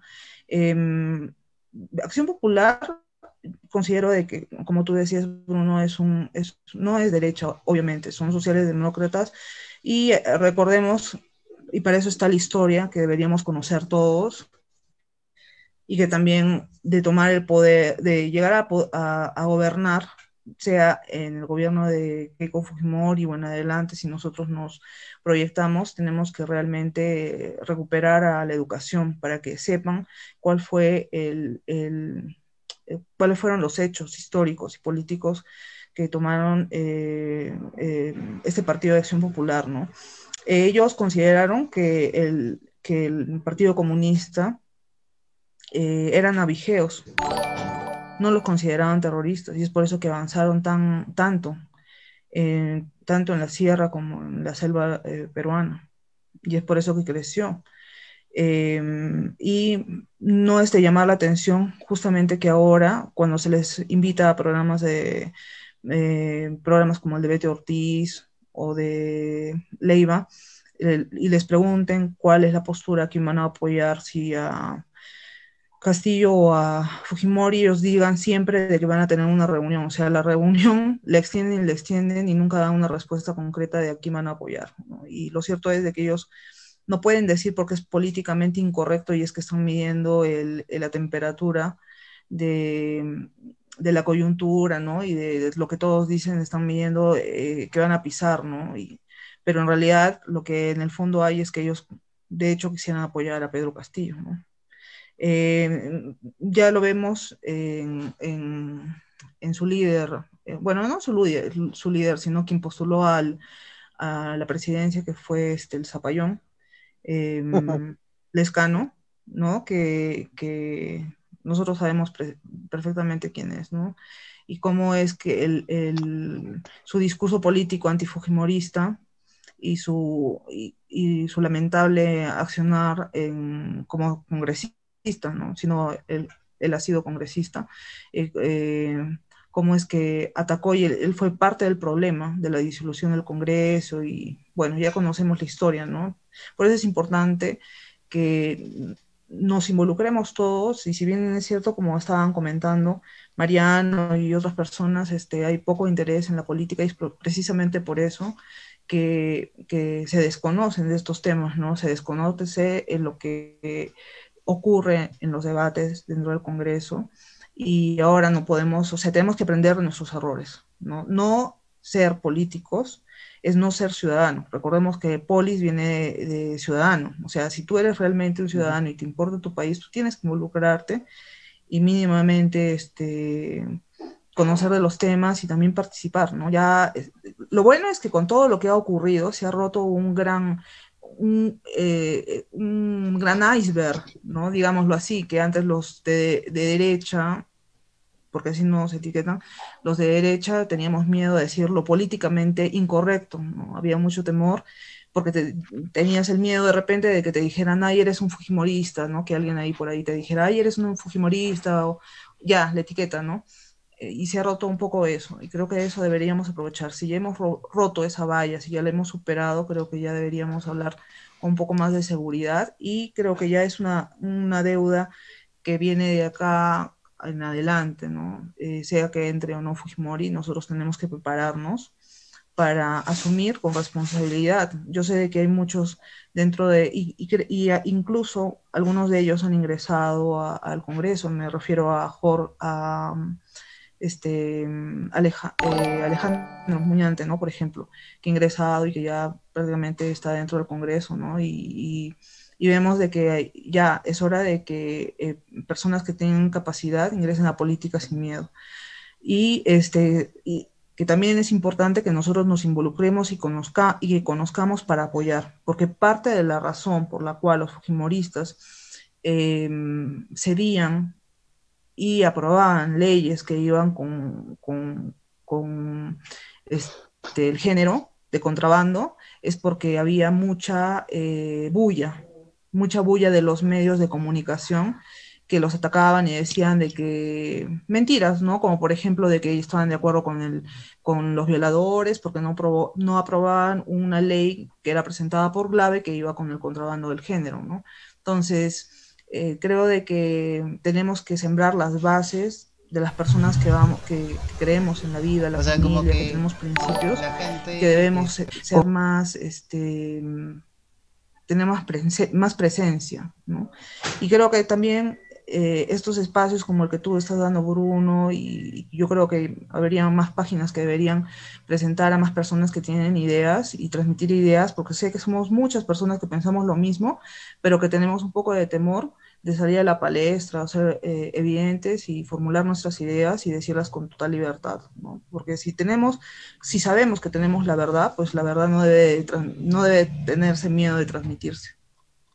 Claro, sí, eso tienes, en eso último tienes razón, ¿no? O sea, este, más que nada, creo que, creo que a mí también por eso me ha costado mucho salir a, hacer transmisiones en vivo, ¿no? Bueno, muy aparte también la falta de tecnología pero sí como que yo también como que me he limitado porque sé que ahorita eh, la situación es bien cochina, o sea, eh, es como que entras y tienes que entrar con el pie arriba, porque si no entras con el pie arriba te van a moler de cualquier manera, ¿no? O sea, en especial si, si tienes notoriedad, ¿no? Porque si entras y no te van a tomar en serio. Eh, Priscila Polo dice, hola Priscila, no dejar que el país vuelva a caer en la apatía política que ha causado esta situación en primer lugar. Sí, mira, ahora hablando del tema de lo del desinterés, mucha gente de lo que, de lo que este, digamos que ahorita está callada o está defendiendo a Castillo, a Castillo son gente que ha seguido, o mejor dicho, que la prensa ha, eh, ¿cómo se dice? Ha influenciado en su forma de pensar, ¿no? O sea, mucha gente, tú le preguntas algo y te van a dar una respuesta de algo que han oído por ahí en la prensa, ¿no? O en algún, de repente, ya, a lo mucho en algún grupo de Facebook, ¿no? Pero la mayoría de veces son temas de la prensa que al final, o sea, por temas de tiempo, obviamente, no siempre la prensa da la información completa, pero muchas veces no se corrobora esa información y se queda ahí, se queda en este en, lo, un chisme, ¿no? O sea, bueno, sí, para tenerlo más de cerca, lo de Keiko, digamos, muchas de esas cosas son, de lo que se le acusa, muchas son, son chisme, muchas son este eh, más o menos reales, o sea, de hecho que hay una crítica en lo que hizo en su con su eh, con el tema del Congreso, el, Congreso pasado, que ya hemos criticado ahora temprano. Pero, pero sí, muchas cosas son, o sea, por ejemplo, una vez una persona me dijo que posiblemente, o mejor dicho, que si Vizcarra no cerraba el Congreso, eh, Keiko iba a ser primera ministra. Y fue como que, ¿qué? ¿Cómo, cómo, cómo, cómo llegaste? ¿Cómo no entendí? ¿Cómo, cómo? que si, que si Keiko, o sea, mejor dicho, si Vizcarra no cerraba el Congreso y, Keiko salía de la cárcel, este, Vizcarra le iba a poner de primer ministro. Y, ¿Cómo llegas a esa conclusión? Claro, era como que, ¿qué? ¿Cómo? O sea, ¿por qué más bien? ¿no? O sea, con todo, con todo lo que pasó en, en esa época, eh, yo lo vi muy difícil, o sea, no, no es este, no es tan fácil como, eh, como lo quieren, como lo quieren poner, ¿no? O sea, hay cosas que no, no, este, no cuadran, pues, ¿no? O sea, están pensando en, cualquier tontería. Eh, espérame, no sé por qué me están diciendo que el audio se escucha muy bajo. A veces. Yo lo que sí creo, no sé si ustedes piensen igual, es de que si, si Keiko pactaba con PPK al inicio del gobierno, este, y lo apoyaba en todo, ¿no? Aún con sus metidas de pata y demás, y aún descubriendo lo de Odebrecht de PPK y no lo vacaban y demás, creo que Keiko hubiera ganado esta elección en primera vuelta, porque no hubiera tenido tanto anti como lo tiene, ¿no? ¿Sabes qué es lo que pasa? Es que creo que este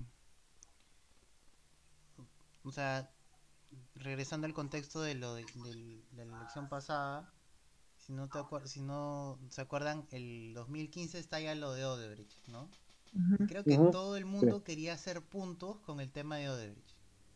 Sí, claro. creo que todos los que entraron eran o cubrir lo que han hecho ellos con Odebrecht, lo que han hecho sus amigos con Odebrecht, o sacar puntos con el tema de Odebrecht. Yo creo que Keiko por un lado quería hacer puntos con lo de Odebrecht y de paso de repente cubrirse un poco porque obviamente con el tema de, las de los de, este, las ¿cómo se dice? De, las donaciones a los partidos, ¿no? También le implicaba mm. a ella. Y PPK estaba en la oposición cubriéndose eh, con lo de Odebrecht, ¿no? Y por eso creo que tenía mucho apoyo de la izquierda, porque mucha de la gente de la izquierda que estuvo en el gobierno de Humala estuvo metida con Odebrecht. Entonces como que ahí comenzó todo ese, ese, eh, digamos, ese, todo ese tumulto, tole tole, no sé, todo, todo eso con respecto a, quién va a salir mejor, quién va a salir mejor parado. Creo que Keiko este, estaba un poquito picada por haber llegado tan cerca a tener este, a ganar las elecciones. Y, y bueno, lo, lo, lo, que comento, ¿no? Lo de Oderich, creo yo que, es lo que más, más pesó. Y creo que por eso, por eso es que ha habido tanto sacada de ojos en estos cinco años. O sea, ha sido como que una temporada de Juego de Tronos que se han, se han sacado puñales, eh, comenzaron a hablar. Yo, Dime, dime.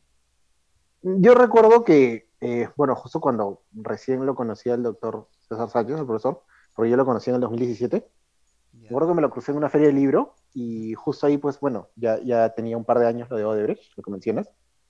Y él me dijo algo que es muy cierto, ¿no? O sea, prácticamente todos los gobiernos, desde Toledo, bueno, Paniagua parece que no, no, tuvo nada que ver con Odebrecht, pero desde Toledo en adelante están metidos en lo de Odebrecht, ¿no?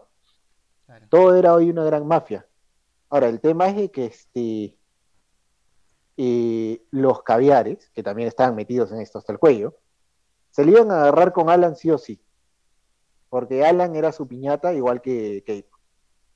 El problema de Keiko, y, nuevamente vuelvo a mi comentario anterior, es que Keiko este, ya había pisado el palito de antes, porque había tenido este, actitudes que eran percibidas como confrontacionales respecto al gobierno de PPK. Entonces, por eso yo digo, ¿no? Si Keiko este, simplemente decía, bueno, sí, ok, quizás me robaron la elección, quizás no, perdí por muy poco, pero ok, lo dejo de lado y sabes qué, vamos a hacer más o menos un gobierno en conjunto, algo así, ¿no? Yo no te fastidio, tú no me fastidias. Creo de que quizás hubiera pasado un poco piola, ¿no? O, eh, ella en estos cinco años. Porque si te das cuenta, eh, PPK casi muy, no la ataca mucho a ella, era prácticamente Rosa María Palacios y la prensa. PPK un poco como que la dejaba de lado, pero ya cuando viene la persecución antifujimorista plena es con Vizcarra. O sea, con Vizcarra hay un cambio de 180 grados a lo que era PPK. Por eso yo creo de que si Keiko tal vez con PPK pactaba o no lo agredía o como quieras llamarlo y pasaba sin hacer mucha bulla estos cinco años, este, yo creo que esta elección la hubiera tenido fácilmente ganada, ¿no? No, y lo peor de todo que hay que recordar de que se mencionó justamente en, la vacancia a Vizcarra, se mencionó en el debate, no sé si ustedes lo recuerdan, a mí me gustó, yo vi el debate de la vacancia presidencial en el que se mencionó de que fue el Fujimorismo con otros partidos políticos quienes eh, consensuaron, negociaron con Vizcarra la salida de PPK, porque él se vio presionado en renunciar, porque no iba a tener respaldo de ni del Fujimorismo de nadie.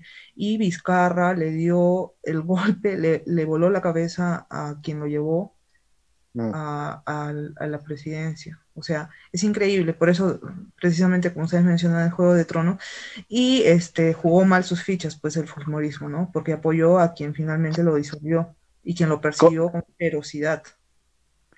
Ahí yo creo de que a Keiko le ganaron las ganas de querer sacar a PPK del poder y se juntó con alguien como Vizcarra que no lo conocía nadie, porque bueno, claro, es cierto, Vizcarra fue presidente regional y todo eso, pero a Vizcarra sí lo hemos venido a conocer en el poder. Antes de eso no se le conocía mucho y el gran error de Keiko fue confiar en Vizcarra confiar en que, ok, sacamos a PPK, yo te doy la presidencia y tú juegas para mi equipo. y no fue así. Yo te diría que... Sí, yo creo que, también creo que ahí va una gran lección, lección para nosotros, ¿no? Eh, en cuanto a los principios. Sí, Bruno. No, no, dile, dile, termina la idea y yo, continúo. Ah, ya, este, sí, eh, continuando con lo que decía, es una gran lección eh, política, ¿no? Y, de los principios, porque si tú eh, vemos que, definitivamente hicieron una mal jugada que al final le terminó costando hasta la propia cárcel, porque yo creo de que esto más que un proceso judicial que, ya tiene es un proceso eh, eh, político más que judicial, ¿no? Porque hasta ahora el fiscal este, José Domingo Pérez no tiene nada, sino ya de todas maneras que, que ya hubiera sido este, sentenciada, definitivamente no tiene nada, no tiene ni nuevas pruebas, ni, ni, ni, colaborador, ni lo que los colaboradores eficaces dicen es suficiente, solamente la mantienen en, en, el vilo y justamente utilizan políticamente y, publicitariamente el hecho de que ella, entre comillas, quiere escapar de la justicia cuando ella está en el Perú cuando, o sea, ella se ha sometido plenamente a todo el proceso judicial y que ha sido un show mediático porque fue televisado y todo, y, lo de Vizcarra nada, con las justas y el canal del Congreso. Entonces ahí vemos, ¿no? Eh, la parcialidad. Y yo también creo que en ese sentido es muy importante eh, para, para, todos nosotros el, el, el, actuar con principios, con ética, ¿no? Cuando tú eres político no puedes actuar por el afán de poder. Y lamentablemente Keiko lo, lo aprendió con, con, lágrimas. A la mala. a la mala, ¿no? Entonces creo de que es una gran lección y, bueno, eh, también espero sinceramente que lo haya aprendido y que lo tenga claro.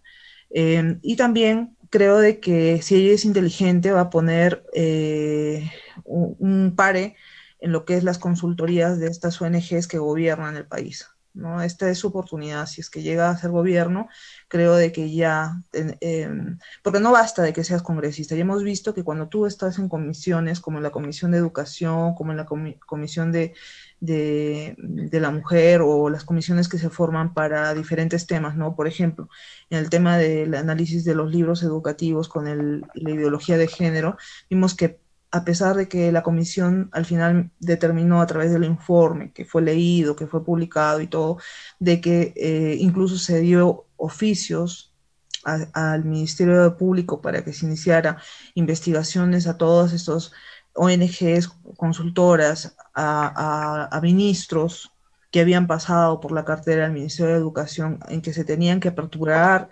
procesos judiciales porque habían indicios, no pasó nada, o sea, no pasó absolutamente nada, porque eso se tiene que pasar de ser investigación a ser ley, o sea, realmente tanto daño hacen estas ONGs que gobiernan el Perú que ya, o sea, es hora de que pongan un estate quieto a través de leyes, porque lo que tú no haces te lo hacen, o sea, si tú no pones en, papel eh, las políticas, y voy en contra del pensamiento de muchas personas, porque lamentablemente incluso dentro de de, de, nuestros grupos, eh, pro vida, pro familia, personas que dicen, pero es que tiene que ir el género, no puedes quitar la palabra género, hay que darle una interpretación y una connotación que significa, o sea, lo que decía Marilu Martens, ¿no?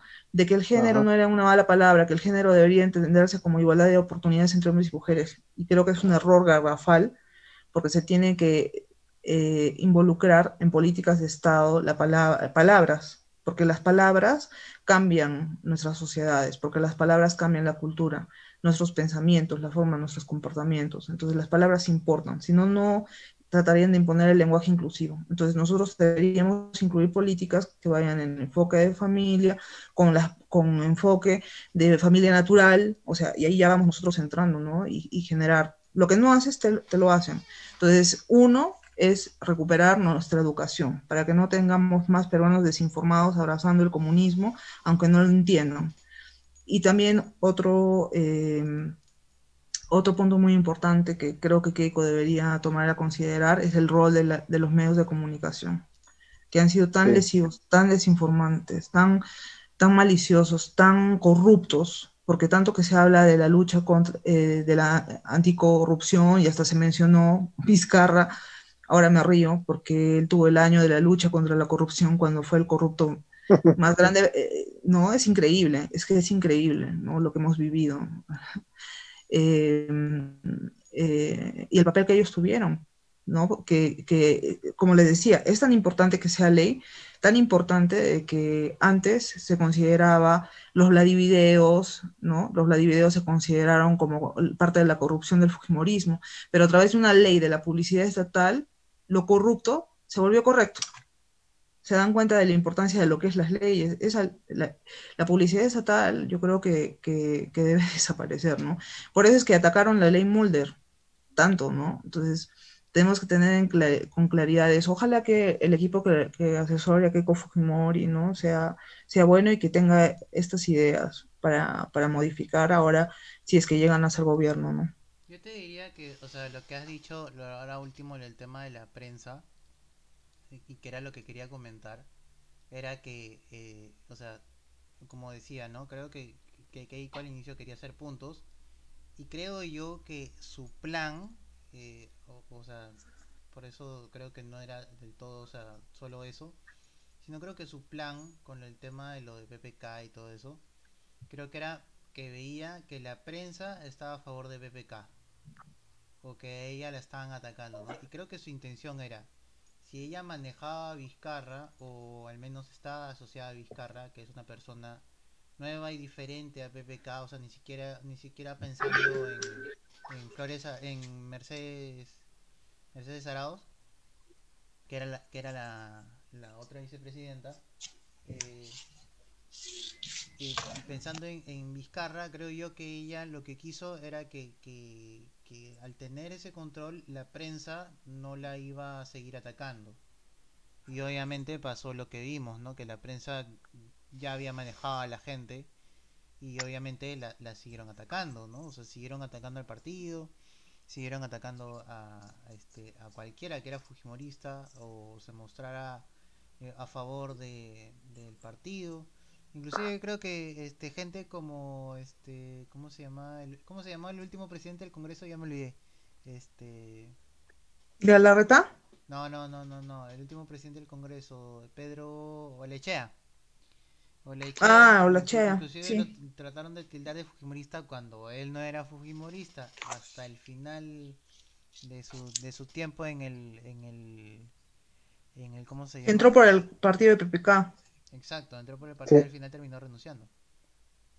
Ahora, retomando con el tema de los, los, periodistas, creo yo que por eso ella como que está tratando de ser muy complaciente con la prensa, cosa que es para mí es un error, ¿no? Pero por ejemplo tiene, o sea, lo que decía Jorge temprano, ¿no? Lo del tema de lo de lo de Mónica Delta, ¿no? cuando pasó lo de Mónica Delta salió ella a decir, "Ah, sí, este este estoy a favor de ella, ¿no? Y que pero se le respete la prensa libre cuando no hay una prensa libre, ¿no? O sea, no se está llevando un ataque con ella y la prensa, ¿no? Obviamente no, no quiere hacer la misma táctica de Porky, porque quiere ir a la segura, ¿no? Y pero igual la prensa igual la va a atacar, ¿no? O sea, ahorita están asolapados, este, no están al nivel de ataque que hubo cuando estuvo con PPK, ¿no?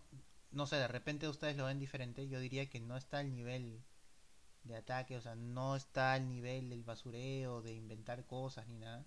Creo que la prensa está jugando ahorita a la segura, o sea, como están jugándose a quién, no están seguros de quién, quién va a entrar. Y como que están, por un lado, sí, medio como que, mira, Castillo dijo esto y va bien, ¿no? Y por otro lado, este, están como que mm, Castillo está prometiendo reforma agraria, ¿no? O como, uh, ¿no?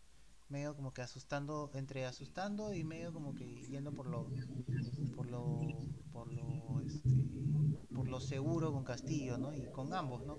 igual con Keiko. Pero ella sigue con el mismo tema, ¿no? O sea, ahorita ella creo que ya entiende un poco más la prensa, creo yo. Pero igual la prensa va a jugar en contra. Eh, la prensa va, como dijimos, lo de las empresas, ¿no? Van a buscar quién les conviene más y si al final el país se va al diablo, pero ellos se, se, se salvan, este, les va a dar igual todo, o sea, no, no nos van a tener en consideración y todo lo demás. porque e- ellos son así, ¿no? O sea, todo lo que hicieron por el tema de que les sigan pagando fue, fue increíblemente un, eh, un desastre. Todo lo que han hecho la prensa estos años, eh, eh, todo lo que, mejor dicho, todo lo que está pasando ahorita, yo diría que es un resultado de lo que la prensa ha ocasionado. Eh, no diría que Keiko ha tenido errores garrafales, yo diría que ha tenido sus errores eh, en, tácticas y en tiempos, diría yo. O sea, como que habían situaciones que no se prestaban. Como por ejemplo lo de vacar a, a PPK, creo que no fue tan, tan necesario. O sea, creo que de, hecho, de todos modos tenía investigación y todo. Eh, pero sí, como que...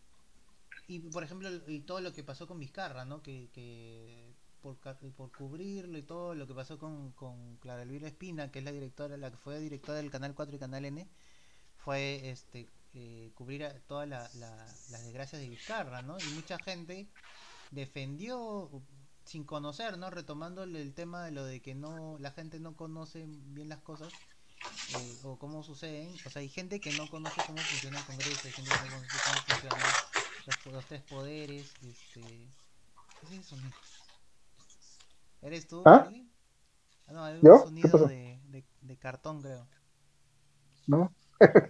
Este, No, nada. no, no. Retomando, eh, como que somos el resultado de todos ellos, ¿no? Ahorita la prensa está así, le tratan de preguntar a Keiko, no, este, ¿cree que, que va a ser diferente de los cinco años? ¿Acepta su culpa de lo que ha pasado, del obstruccionismo? Pero qué sé yo, ¿no? A ver, Priscila, Mira, mira el comentario de, de que dice Priscila Polo, es tan cierto, ¿no? Pero si gana, apenas gane, van a retomar el ataque. Y claro, o sea, el perro sie- siempre vuelve a su vómito. sí, Ahora están un poco calmados porque tienen miedo que entre el castillo, porque no han podido ne- negociar por él- con él, porque es una persona intransigente, es un comunista, leninista, o sea, que van a negociar, no va a negociar nada, él, va a imponer sus ideas y punto, porque es un, es, el marxismo de, de por sí es dictadura, o sea, es to- un totalitarismo. Por eso es que tienen temor, pero este, eh, el perro vuelve a su vómito y ellos vienen- siempre van a tender a, a, a ver por sus intereses, ¿no? Y ellos son de izquierda progresista, o sea, no hay más, ¿no? Y si, y si Keiko no, eh, no asume, no, no podemos retroceder a lo mismo de antes, pues, ¿no? Lo que decíamos, en el Congreso pasado, los congresistas, hay que decirlo, muchos de ellos que no tenían capacidad, o sea, sí tenían principios, buenas ideas, ¿a quiénes me refiero en específico? Por ejemplo, ¿no?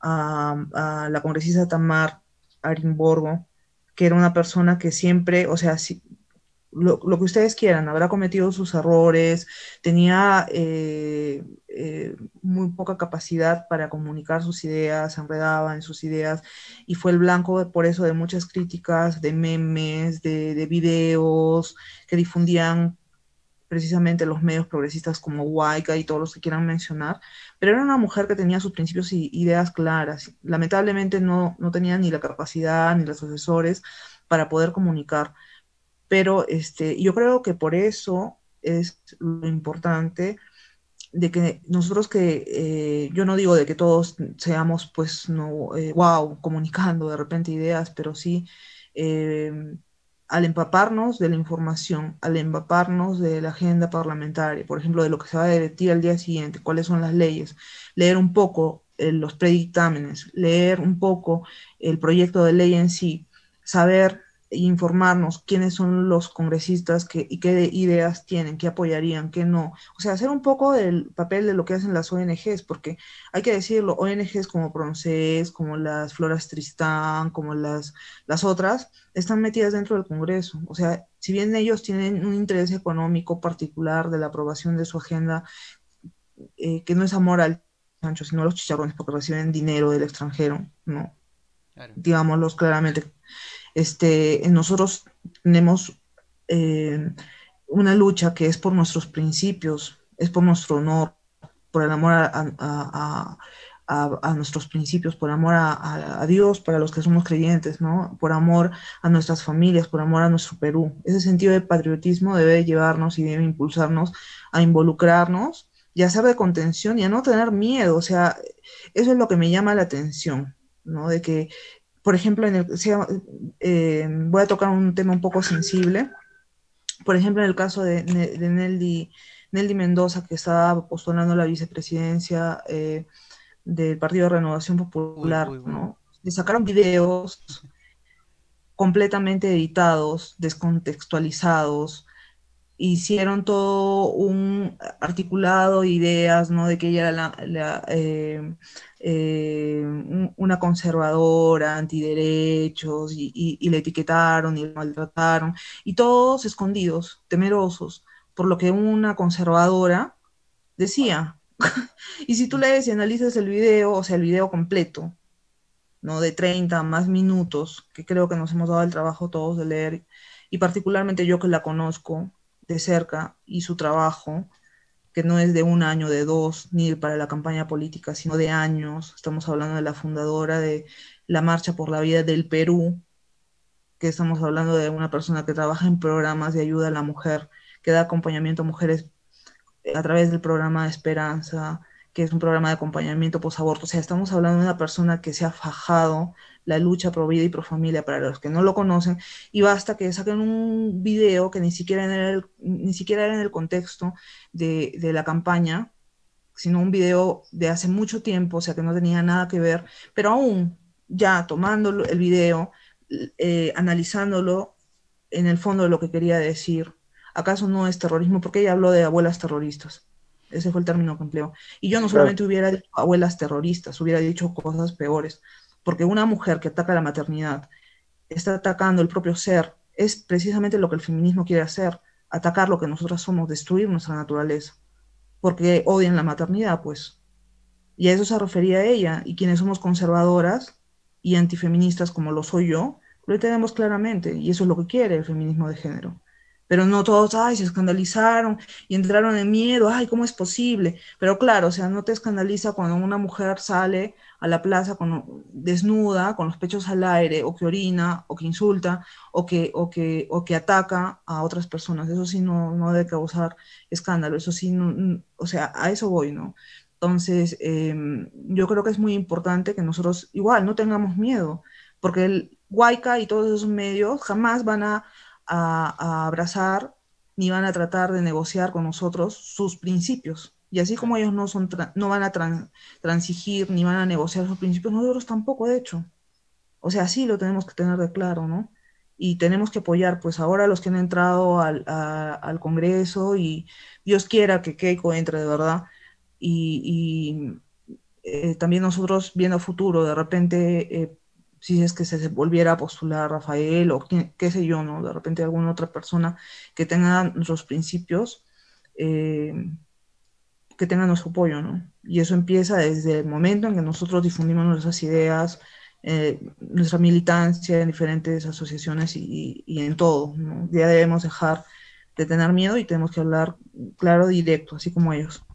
Claro. Sí, porque este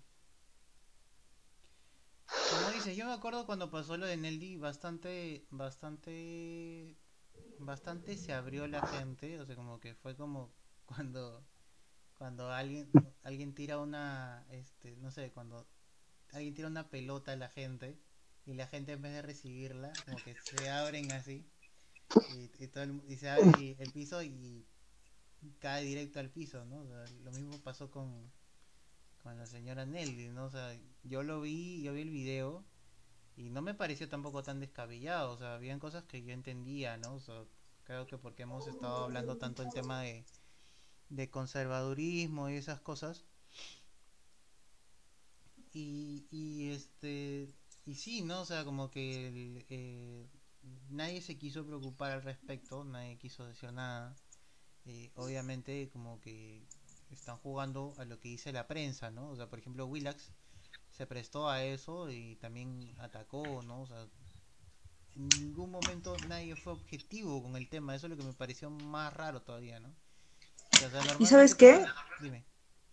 Sí, ¿sabes qué? Creo que tocó este tema Mamela Fialo, Fialo en algún momento sobre por qué es que no tenemos las mujeres eh, eh, eh, participación, suena un poco feminista ya, pero es que, pero es que definitivamente la derecha, entre, eh, comillas, la derecha este, tiene muchos, mucha presencia, tiene mucha presencia de los varones, y eso tiene una razón, ¿no?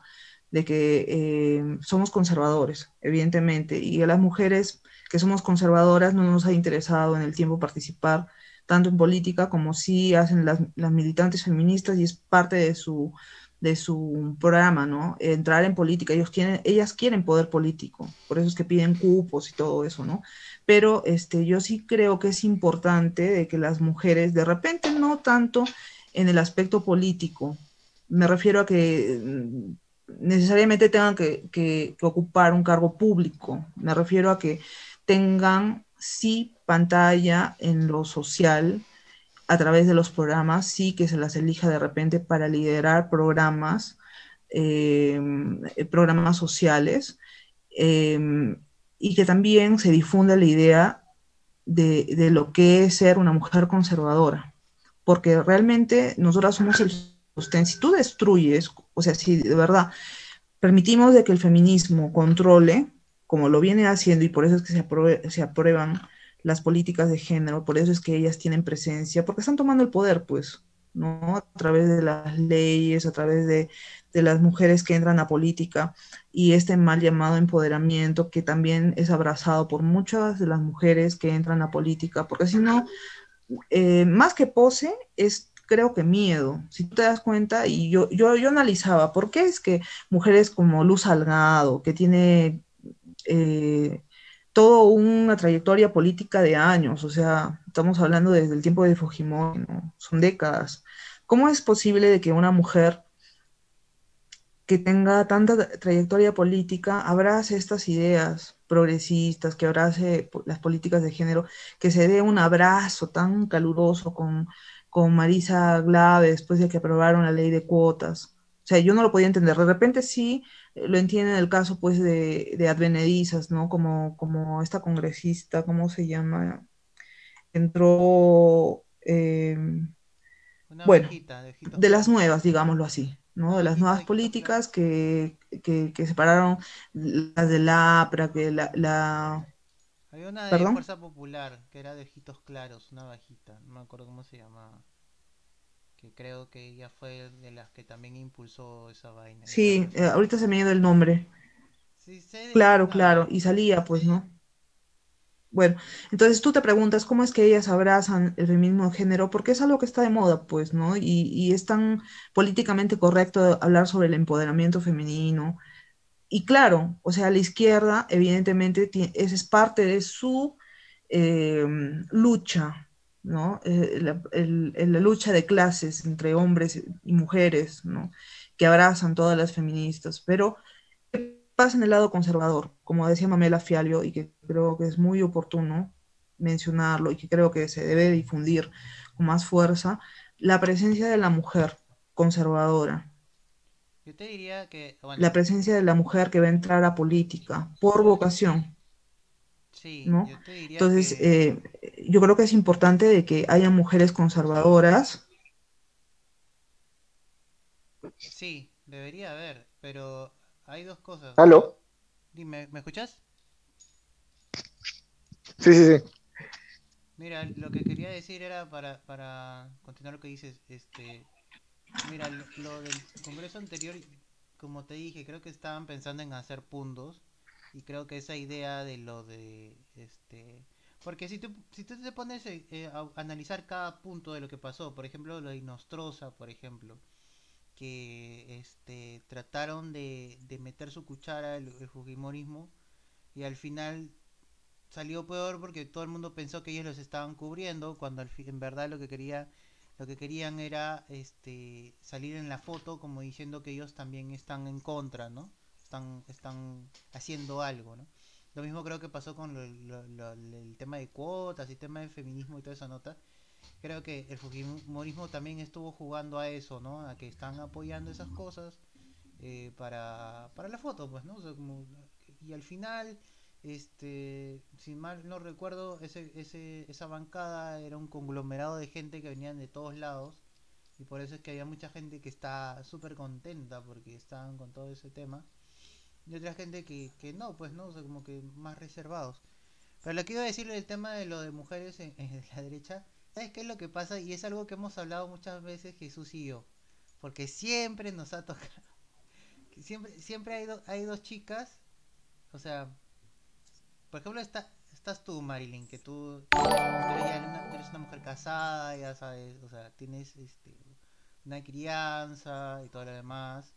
eh, tú ya, tienes, no te voy a decir tu edad, para no voy a hacer la pública, pero, pero tú ya tienes una... eh, eh, una- 37, querido, y bien puestos. no quería ir por ese lado, lo que le decía era porque en nuestro caso, mira, no- yo tengo 32, pero Ah, sus 32. sí. Porque Yo te alucinaba más chivolo.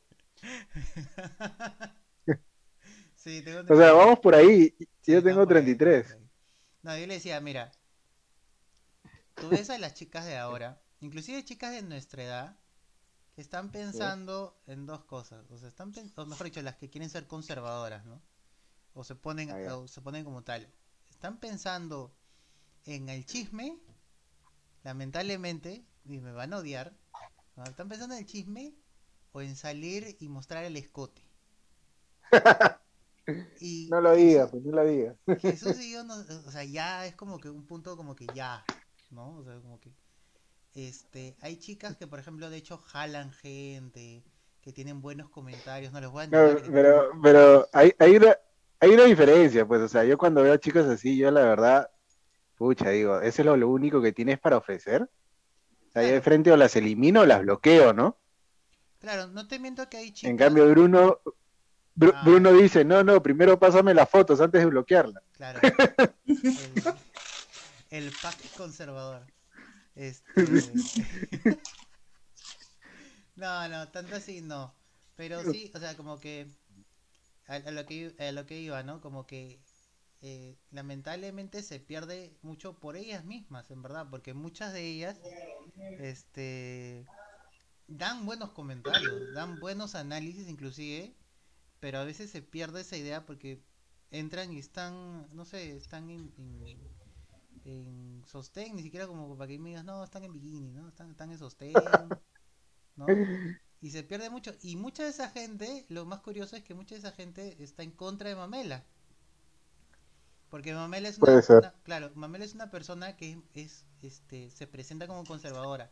Trata de tener, eh, de que, de que sus palabras sigan su imagen, que creo que es lo coherente en toda persona.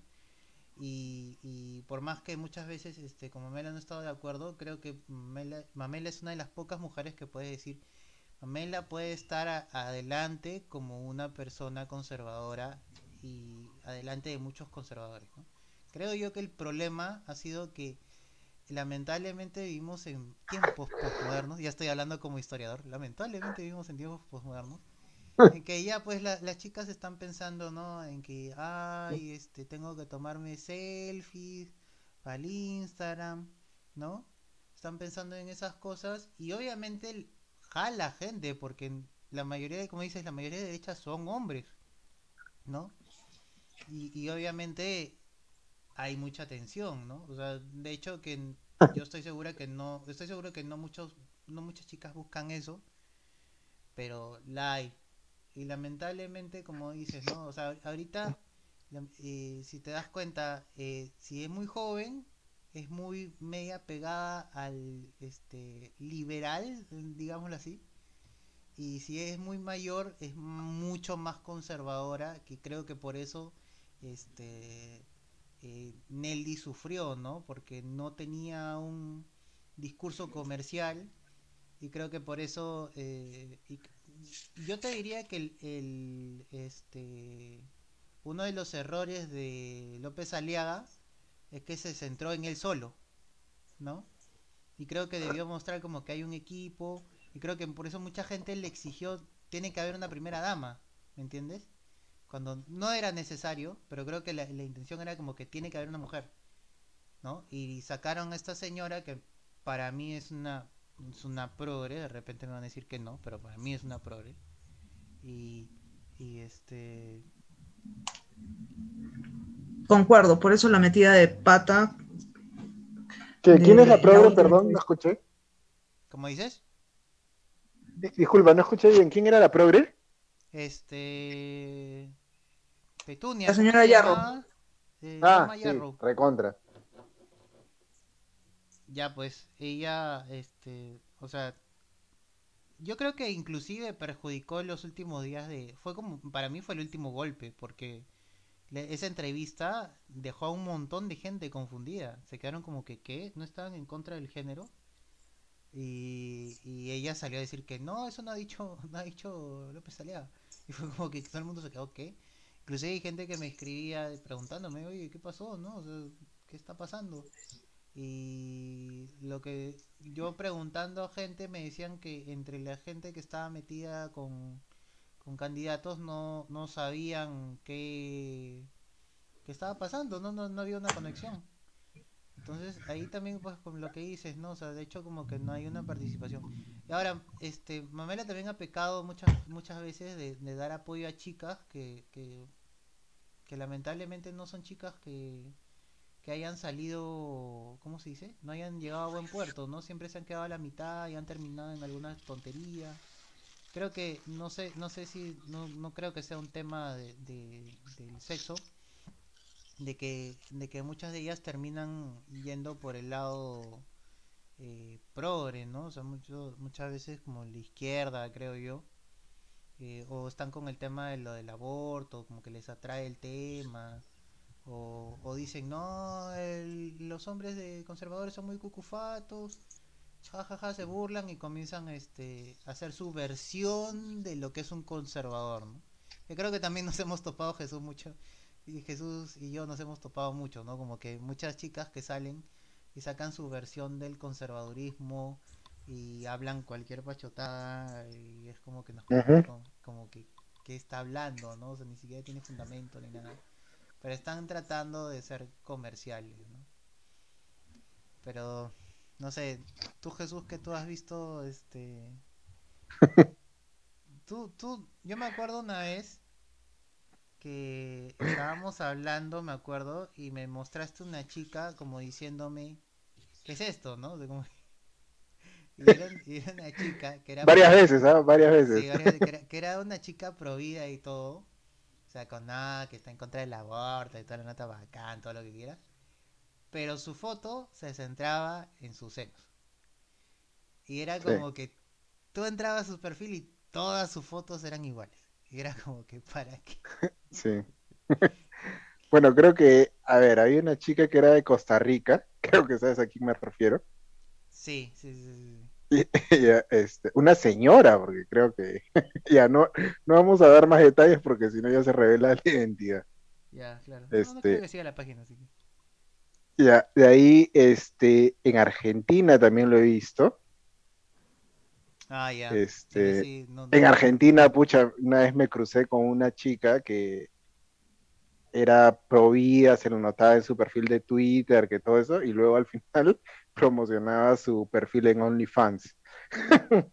Ah, ya. Entonces es como que, Sí, Pucha, creo no, que inclusive había una chica que era antifeminista y luego terminó prostituyéndose.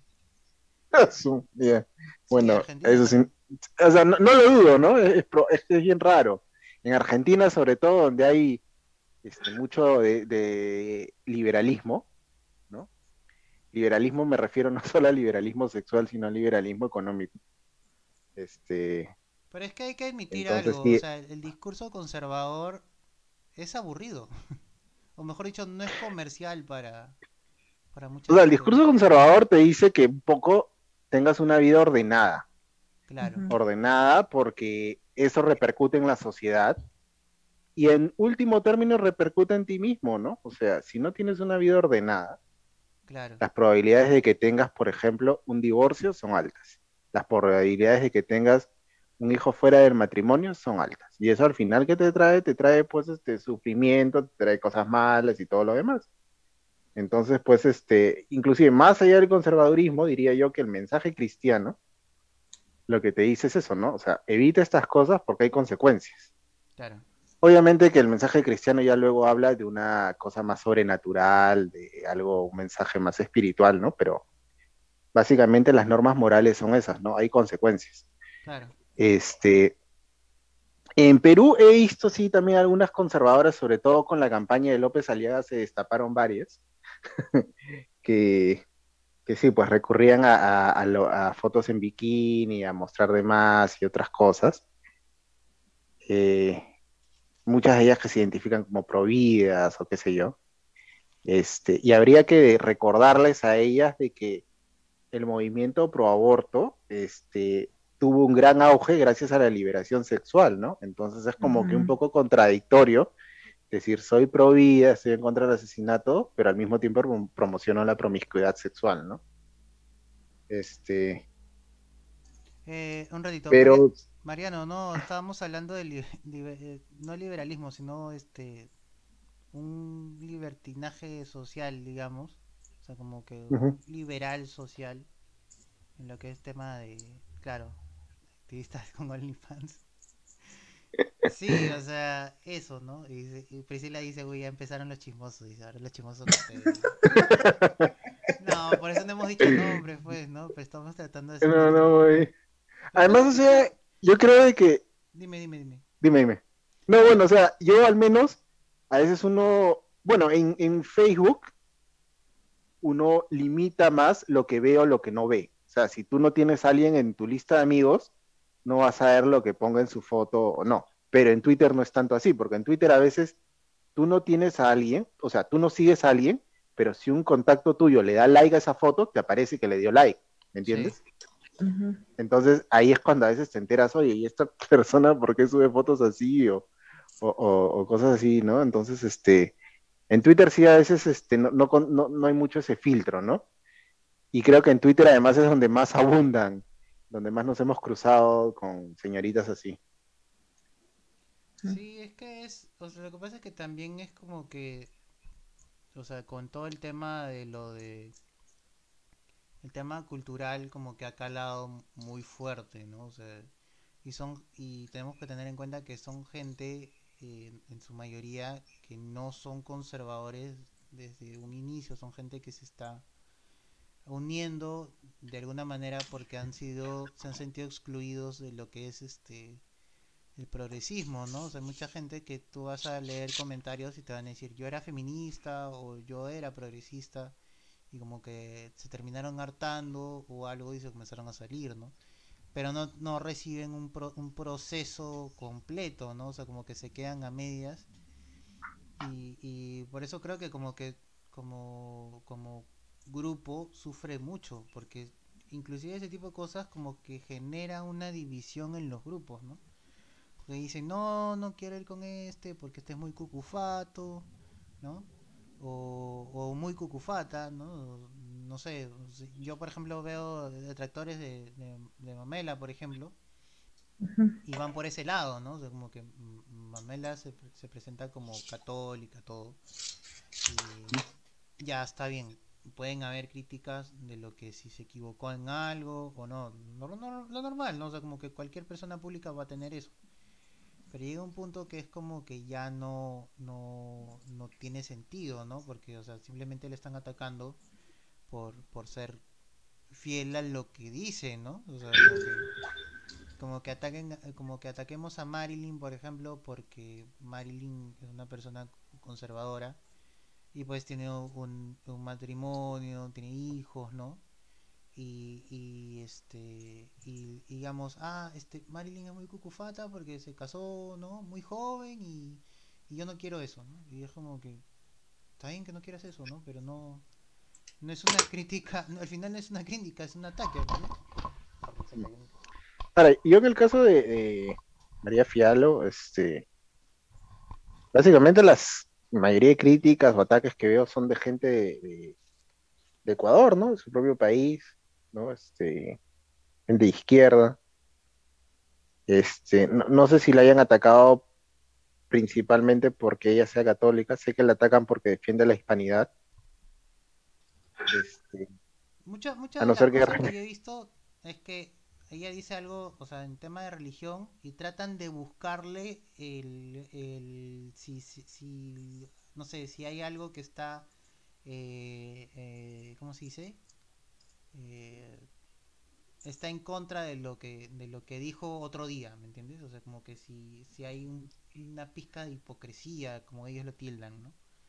Y es como que... Ah, claro, es que ese es un, ese es un, ¿cómo decirlo? Este, una caricatura de lo que es ser creyente, porque creo que eh, es muy típico como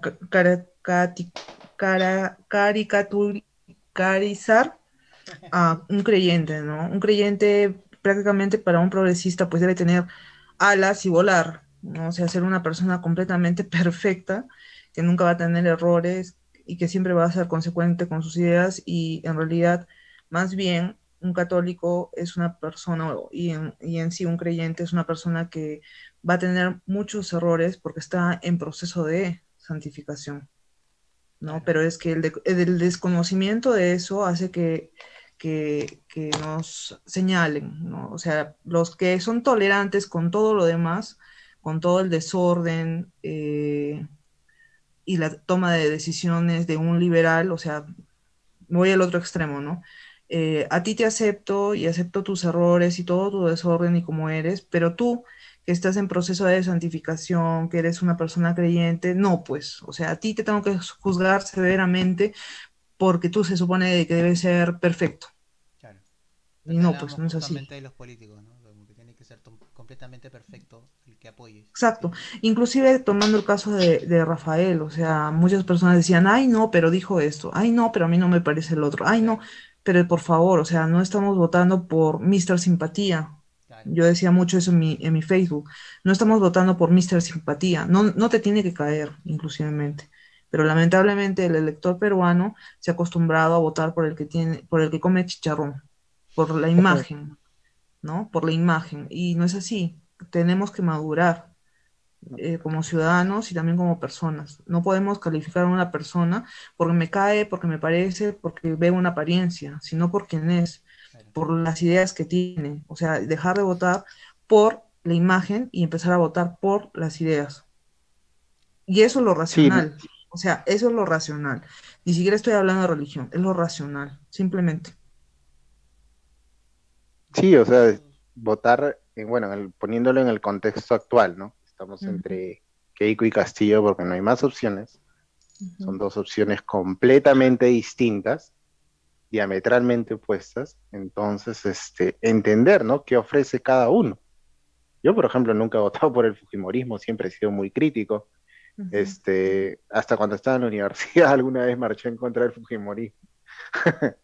este, pero voy a votar por ella porque, este, a ver, en primer lugar, desde mi punto de vista como católico, este, ella no ataca ninguno de los bienes no negociables, o sea, no está a favor del aborto, no está a favor del matrimonio homosexual, no está a favor de quitarle la patria potestad a los padres, este, eso para empezar, que es lo básico. Luego, este, re, eh, va de alguna manera respetar este, algunos principios básicos de economía, ¿no? como son la propiedad privada, este, la economía de mercado, este, que cada quien pueda disponer de sus ahorros y etcétera, ¿no? Eh, y luego creo de que aún a pesar de todo el pasado y las críticas que puedan haber, este, la democracia y la libertad de prensa están en mejor en, en buenas manos, ¿no? Con ella que con la otra opción, ¿no? Solo que creo que esto lo podemos entender de repente, este, no sé, pues 30, 40% de la población siendo generosos, pero hay una gran población, este, o bien que no lo entiende, o bien de que aún entendiendo un poco, este, no le importa, ¿no? Porque como ya dijimos al inicio, no tienen nada que perder. Claro. Sí, claro que sí, o sea, este... Por ejemplo, a ver, Priscila dice, ¿no? La gente no entiende en lo que es verdad, la verdadera felicidad, que no se encuentra en el placer momentáneo. Sí, o sea, la sociedad actual vive así. O sea, es, bueno, por algo las redes sociales son, son un boom, ¿no? Porque hay un placer instantáneo, por ejemplo, al publicar una foto, ¿no? Y creo que por ese lado... Retomando el tema de las chicas, como que publicar una foto le, le da likes, ¿no? Y como que ayuda. eh, no voy a decir que todas las chicas este, tienen autoestima, pero sí como que ayuda bastante en el autoestima de ellas, pues, ¿no? O sea, como que, de hecho que hay ahí un impulso. El- eh, estábamos hablando de qué, lo de lo de Keiko, ¿no? O sea, eh, es raro porque para mí, o sea, las yo he votado dos veces por Keiko en segundas vueltas. Por, por obvias razones. En segundas vueltas. Ujú. O sea, yo- Porque te dijeron tu tupper. por obvias razones. Pues este, cachet- pues este cachetón. No, no, este, por obvias razones, porque para mí el, este, así, así era muy, ¿cómo se dice? Se volvió, se haya vuelto muy comercial Humala en su momento para mí era nefasto y efectivamente el tiempo me dio la razón, ¿no? O sea, Ujú. se comenzó la división de- del, del país con él, creo yo. De repente, de repente ya estaba dividido antes, pero como que se comenzó a acentuar más con él. Con PPK yo lo vi el mismo tema, o sea, vi que la, la izquierda estaba ahí media incrustada y como que iban a seguir lo de lo de este, lo de Humala, ¿no? Entonces, para mí, este, yo no, no he tenido una animosidad en contra de, de Keiko en el sentido de que he podido eh, tener la decisión de, de votar por ella por obvias razones porque o sea porque mis valores no me permitían dejar que la izquierda de alguna manera avance ¿no? O sea, creo yo que en su momento y el tiempo me está dando la razón pensaba que si seguimos haciendo pasar esto en algún momento iba a venir alguien más izquierda de lo que hemos estado pensando y efectivamente nos est- estamos en esta situación, ¿no? Ahorita estamos contra alguien que, que es comunista. Ahora, eh, No. dime, dime. No, no, no, dime. Ah, ya, parece que parece que hablaras y por eso me, me, me distraigo. Por eso, por eso le digo, más que nada, ¿no? Porque eh, a veces los, lo toman como que, ah, votaste por Keiko, eres un fujimorista, como me acaba de decir lo del Tupper, ¿no? O sea, como que eres fujimorista y toda la nota. Y bueno, Priscila, por ejemplo, yo he hablado con Priscila y hemos comentado al respecto y efectivamente ella pensaba igual que yo, ¿no? O sea, era como que está, hemos estado en posición de que nos han puesto de alguna manera tener que votar por ella. Y a mucha gente no le ha gustado eso. O sea, a mí no me gustó tener que votar por ella. Y ahorita no me está gustando la idea tampoco. Porque, como dicen, ¿no? Eh, probablemente muchas de las cosas que... Este, por más que se, se presente como que está en contra de lo que dice Jesús, del, tema de los derechos del hombre y todo el tema de lo de, no quitarle el niño al, al papá, qué sé yo, ¿no? este igual como que hay esa sensación aún muy aparte de que sea un Fujimori eh, hay esa sensación de que posiblemente por caer intentar caer bien a todo el mundo comience a hacer estas este tema de género que ya lo ha hecho antes pues, ¿no?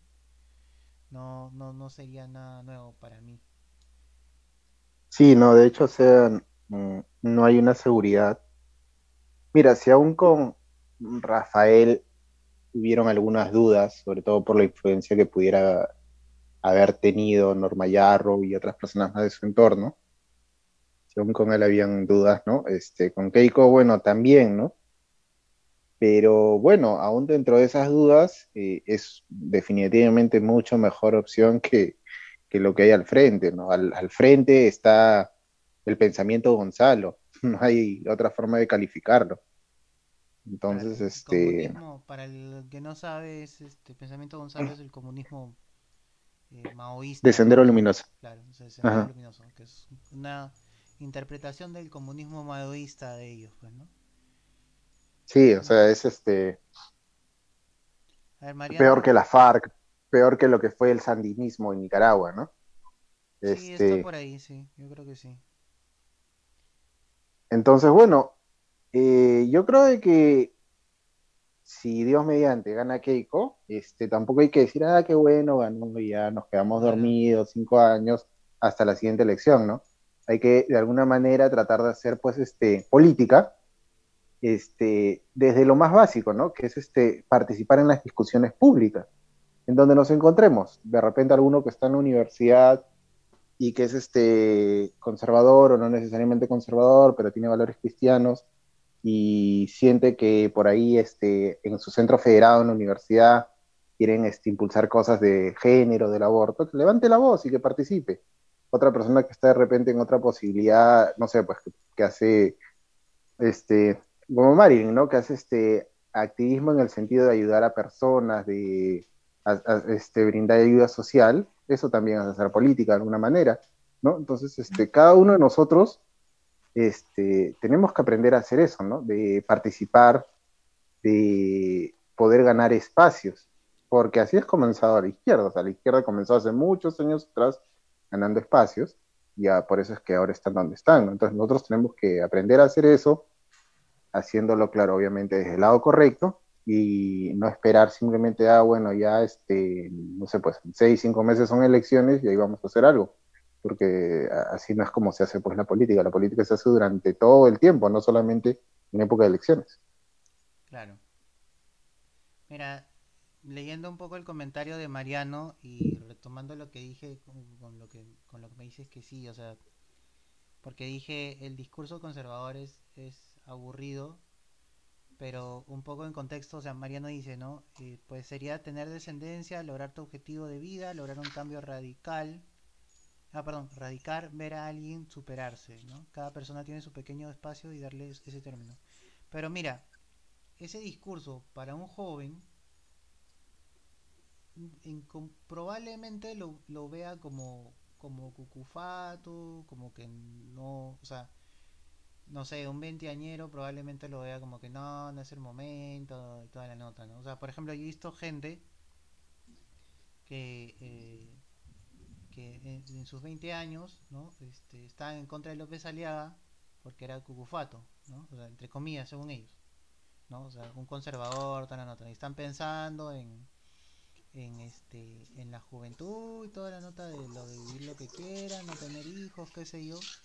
Y al final terminaron votando por alguien que no que no iba en, en sus ideales, pues, ¿no? O sea, simplemente alguien que simplemente porque el otro no me gusta, se completa, completamente eh, van en contra de sus principios y se desconectan, pues, ¿no? y como que luego no quieren discutir al respecto, Pero eh, yo creo que debe haber al menos un cierto sentido de, coherencia, ¿no? Ya no te gusta Keiko, ya está bien, pero la otra persona este, va con tus ideales. Obviamente no, no, o sea, probablemente la gente diga, no, no voy a votar por ninguno y ya está. Lo cual es una respuesta muy inmadura. O sea, una situación como esta, creo que no estás como para ese trato. Es más, te diría yo que muchas de esas cosas, eh, muchas de las situaciones en las que estamos es porque ha habido un voto nulo en blanco que es este la eh, eh, ¿cómo se dice? el rechazo de la gente a querer meterse en política, ¿no? están pensando en otras cosas, están pensando eh, en, no sé, en, las redes sociales, en lo que está de moda, eh, en la música, y no, y no se interesan por el, tema político, ¿no? Y a la hora de la hora están como que lo que pasó el noviembre pasado, ¿no? Que las marchas, eh, y que, ¿cómo se llama? que no me representan y no sé qué más y cosas que ni siquiera entienden, el tema de política no lo entienden, el tema social tampoco, tratan de dar su propia su propio resumen, su propio análisis, al final dicen cualquier cosa. Lo peor de todo es que son gente que son de nuestra edad o mayores, ¿no? he visto gente de, de mi edad, por ejemplo, o inclusive gente mayor que yo, este inclusive hasta mayor, este, quizá ya llegando a los 40, que están en la misma situación, ¿no? O sea, que están así como que, no, no voy a votar por ninguno, que, que da igual la, política, que si ya estamos mal para que, eh, da igual, ¿no? Y hay una cierta desconexión. Bueno, yo, yo, yo cerrando un poco em, lo que estabas comentando, ¿no? Yo no creo de que ser conservador sea algo aburrido. Aburrido para el que tiene un, este, un, un estereotipo de lo que es una persona conservadora, ¿no? Al igual que mencionaba antes de lo que es ser creyente, ¿no? Porque no conocen de cerca el trabajo de un conservador, porque parte del trabajo del conservador que ama la vida y que quiere preservarla desde el momento de la concepción es trabajar precisamente eh, de manera directa con las personas, ¿no? El trabajo social del, del, en el que yo me veo involucrada, ¿no? Y Em, para ser sinceros, eh, si comparáramos el trabajo de una persona que es militante, conservadora, activista, eh, pro vida, pro familia, y comparamos el trabajo de un militante de izquierda, eh, progresista o, hablo de cualquier movimiento de izquierda, pues comparemos, ¿no? el trabajo de un militante de izquierda es simplemente convocarse para salir a protestar, pero no trabaja directamente con el que tiene hambre, no trabaja directamente con la mujer que, que es violentada, con la mujer que, o sea, marchan por, en el caso de Ni Una Menos, que es de izquierda, ¿no? Eh, marchan por, por las mujeres para que tengan derechos, pero yo me pregunto, con esas marchas en donde muestran su cuerpo desnudo, ¿han logrado salvar alguna? Mientras que tenemos a las que somos activistas conservadoras pro familia, trabajando directamente con mujeres que son abandonadas, maltratadas, amenazadas, que si no abortan, las dejan, y de hecho lo hacen. Y nosotras las acompañamos durante todo el proceso de embarazo, acompañándolas a, eh, a sus, las que son voluntarias obstetras, acompañándolas a sus controles eh, acompañando a los médicos voluntarios a, el momento del parto, estando allí para darle el soporte emocional, en el caso de las voluntarias que son psicólogas, para que logren superar el maltrato psicológico o físico que han podido tener, acompañándolas las, las, conservadoras eh, voluntarias para que se reconozca ese niño mediante procesos de reconocimiento extrajudicial de paternidad procesos de alimentos, acompañándolas durante hasta que ese niño eh, eh, y esa familia, porque cuando tú trabajas con, una mujer, trabajas con toda la familia, porque las mujeres no están en árboles, como creen las militantes de izquierda, ¿no? Que eh, vamos a luchar por los derechos de la mujer como si las mujeres fueran entes, individuos, bueno, eso es parte de la idea del liberalismo, ¿no? Son individuos nada más. En, o, forman parte de un colectivo, las mujeres, luchamos por los derechos de las mujeres y solo de las mujeres, mientras las conservadoras preservamos la familia, porque sabemos que las mujeres son parte de una familia y todo lo que le afecte a la mujer va a afectar a su familia, no solamente a ella, sino a toda su familia, para bien o para mal. Entonces vemos que el trabajo es mucho, solamente que de repente lo desconocen y por eso es que no se involucran mis días son larguísimos, no es por, por, por, em, autobombos, o sea, no lo entienden así, pero quiero que, tengan la idea del panorama completo del trabajo que se hace en las asociaciones que trabajan con familias. ¿no? Es mucho y es arduo. Y no tenemos el financiamiento de millones de, de ONGs extranjeras sino que nosotros hacemos rifas. Ahorita te decía cuando antes de comenzar este en vivo, ¿no? Me vengo de, hoy día a día el trabajo como buena trabajadora que no ha salido a protestar a las calles por derechos civiles y políticos, he estado trabajando en y durante todo ese fin de semana que tenemos una rifa que es para reunir fondos y mostrar el trabajo que hacen estas mujeres que han sido maltratadas o que han sido abandonadas o que han dicho sí a la vida y que tienen un bebé y que están emprendiendo negocios a través de los talleres que nosotros les damos, ¿no? Y muestran sus trabajos en bisutería, en bordado, en tantos trabajitos que ellas hacen y con eso ellas pueden eh, emprender esos negocios que les estoy mencionando y tener recursos para, para sostener a sus, a sus familias.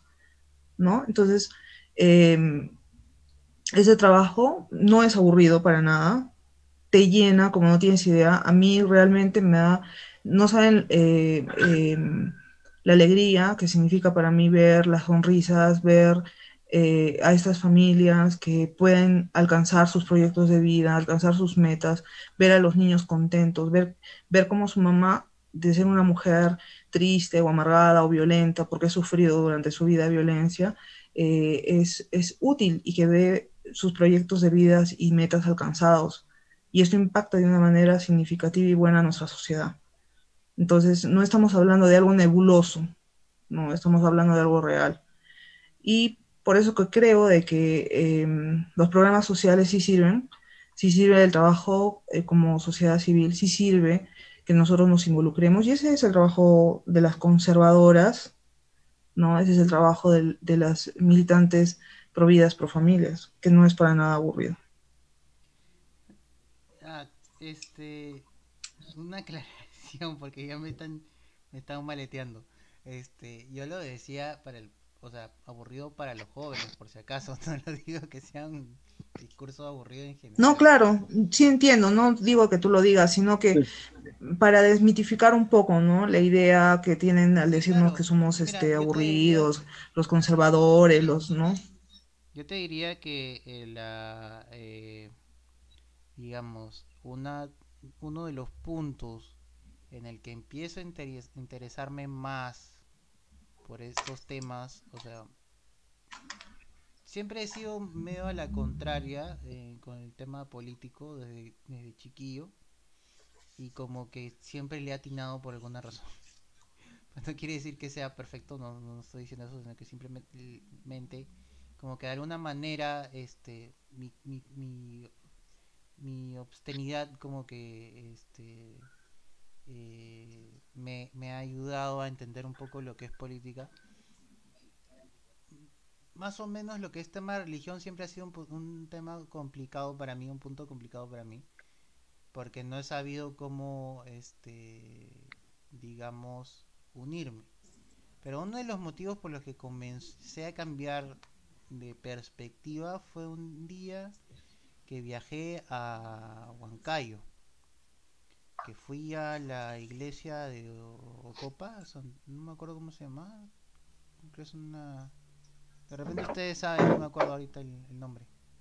Ocopa creo que es- se llama la iglesia. Sí, Sí. creo que sí. Ya, ahí fui y tienen una, o sea, mejor dicho, ahí te hacen tu, tu tour, este, y explican pues no el trabajo que ellos hacen con la gente que allá, en verdad para los que no entienden o no conocen, es este, o estás en el baño, o qué? No, estoy tomando agua, estoy sirviéndome agua. ya digamos que es agua. ¿Qué fue? que suena muy raro, suena muy raro. Este, no, fuimos allá, con, fui con mi familia y, y vi bastante cómo era el, trabajo de, de los devotos ahí en, eh, con, con la gente pobre, pues no, de la, de la sierra y, y todo lo que implicaba, y bueno, y tenían su historia, todo. Y, se nota que es un, un poco la población que está un poco olvidada, inclusive ellos como iglesia, ¿no? Están olvidados, creo yo, dentro de las, de todo lo que es el arzobispado de, Lima, ¿no? Como que no hay una conexión buena que digamos, y creo que se vende mucho la idea de que el- la iglesia en todos lados es o mejor dicho en todo el país este tiene poder y no y, y tiene peso. Cuando tú ves eh, los trabajos de ellos en, en provincias o pueblos pequeños ves que no es así no ven que están más dedicados a la, a la ayuda eh, lamentablemente no tienen este eh, cómo se dice Eh, la publicidad que, que reciben otros grupos no no quiero decir que otros se se, está- se venden, no se marketean, ¿no? sino simplemente que no tienen esa, esa, esa idea y, y perdón, esa, esa imagen. Y, y así, este, más o menos yo me comencé a interesar y vi, pues, ¿no? Que hay un, hay un cierto sector que no es el más, digamos, el más, eh, ¿qué pasó? No es el, Nada, ¿qué pasó? no es el más vocal, digamos, de, de todos los conservadores, que son los más activistas, creo yo. ¿no? O sea, como que hasta hace unos años creo yo que veían al, al religioso como que el que la anticiencia y todo lo demás y creo que poco a poco se ha ido destruyendo esa imagen, ¿no? O sea, como que ha importado bastante que mucha gente salga a la luz y que aproveche el internet, ¿no? Y, creo que, que, que Perú ha sido más lento en ese aspecto. Eh, creo que nos ha ayudado bastante que hayamos tenido figuras extranjeras, pero poco a poco como que ha ido calando y ha ido, ha ido este, saliendo más personajes. No conozco muchos personajes de, de, de aquí que sean conservadores y tengan una, una buena imagen, porque creo que acá la mayoría es como que, eh, por ejemplo, un youtuber es este de izquierda fijo, o sea, inclusive así no hable de política, eh, en momentos importantes es de izquierda y es como que no hay esa variedad, ¿no? O sea, como que todos están ahí metidos, todos este justo alguien preguntaba algo del panfleto, el panfleto, uff, olvídate, es este eh, eran velasquistas creo que ellos, ¿no? Eran velasquistas, no me acuerdo. Eran unos perrucos. Oye, sí, una vez hicieron una apología a Sendero Luminoso, ¿no te acuerdas que hubo un roche por eso? Creo que sí, no no fue que la página que le habían inventado, creo, o, o en verdad fue real. O sea, sí fue real. Luego ellos dijeron que ya no tenían control de esa cuenta de Twitter y que no sé qué, y al final cerraron la cuenta y cerraron también su página de Facebook. Ah, por eso es que están diciendo, justo acá comentaron, Mariano también comentó preguntando por este, ¿alguien sabe qué pasó con el panfleto? Dicen, raro, no, no sabía eso, yo, yo pensé que, sí, pues me acuerdo que salió esa vaina que dices lo de que la apología al terrorismo y dijeron, no, que esa página de Twitter no la manejamos hace tiempo. Y ahí quedó, no supe más. No sabía eso, no sabía que habían cerrado, qué raro. Sí, están, este, bueno, desaparecidos, pero, pero tampoco es que nos, nos hayamos perdido de algo valioso, ¿no? En las redes. No, pero sí Eh, aparte más que no tenía muchos seguidores, creo, ni, o sea, por lo menos en Twitter. En Twitter no, pero en Facebook sí tenían bastante. Eh, No sé por Sí, qué, se- en Facebook sí. creo que llegaban, Eh, ¿cuánto llegan? ¿200 mil? No me acuerdo. Por ahí, ¿no? sí, fácil, por ahí 200 mil. Y tenía, y No, calaba entonces, mucho. Yo te diría que tenía el, el- el peso que tiene ahora Waika. mm, Más o menos. Ahora, la diferencia es de que en el panfleto la gente daba me divierte porque se reían. En Huayca también le dan me divierte, pero por otras razones. Sí, este, Waika también como que, este, tiene sus cosas, o sea, lo digo en el sentido de peso en el, tema de popularidad, ¿no? Porque Waika para mí es, es basura, o sea, no, no- nunca he visto una página tan, tan, este, subjetiva, tan, parece, no sé, creo que es una página de chismes para mí, o sea, creo que podría resumirlo con el, con el, ¿cómo se llama? Eh, El, esa sección de Canal N que hacen de, creo que dura dos minutos, un minuto ese de cómo es la nuez, una vaina así, no sé Ah, creo que sí. Y que, que son, este, parece la sección de, ¿te acuerdas? No sé si ustedes se acuerdan de, de, de cuando Magali Medina hacía el, el sin confirmar. Ah, verdad. Este, claro. dicen que tal futbolista está con, con tal, este, ¿no? Pero eso es sin confirmar, dice, pero uy, ¿qué pasará, no? Y era como que puro chisme. Y, y tú ves ese programa, y bueno, esa sección de programa, igual, este,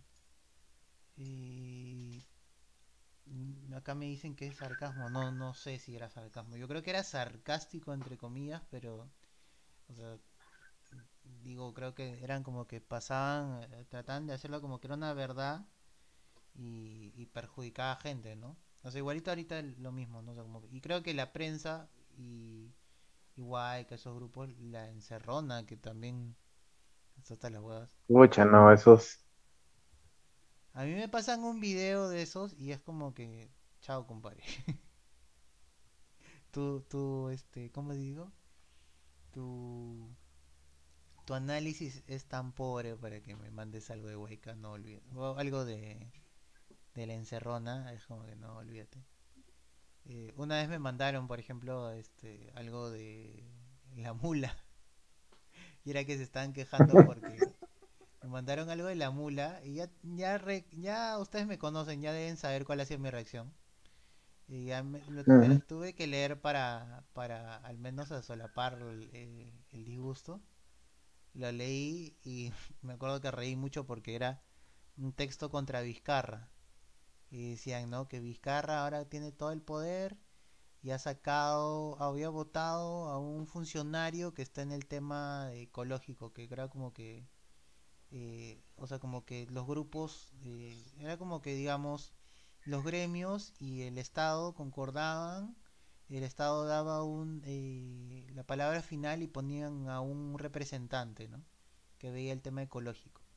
Y la cosa era que no lo pueden sacar así nomás, pero Vizcarra lo sacó así nomás. ¿no? Y entonces ellos estaban quejando, ah, que el poder y toda la cosa. Toda la nota. Entonces la persona que le dije, mira, no me vuelvas a pasar nada de la mula. Pero le dije, mira lo que me estás pasando y mira lo que, me, lo que la mula decía hace un par de meses. Y que era decía un par de meses. Que, que Vizcarra ha hecho bien al cerrar el Congreso.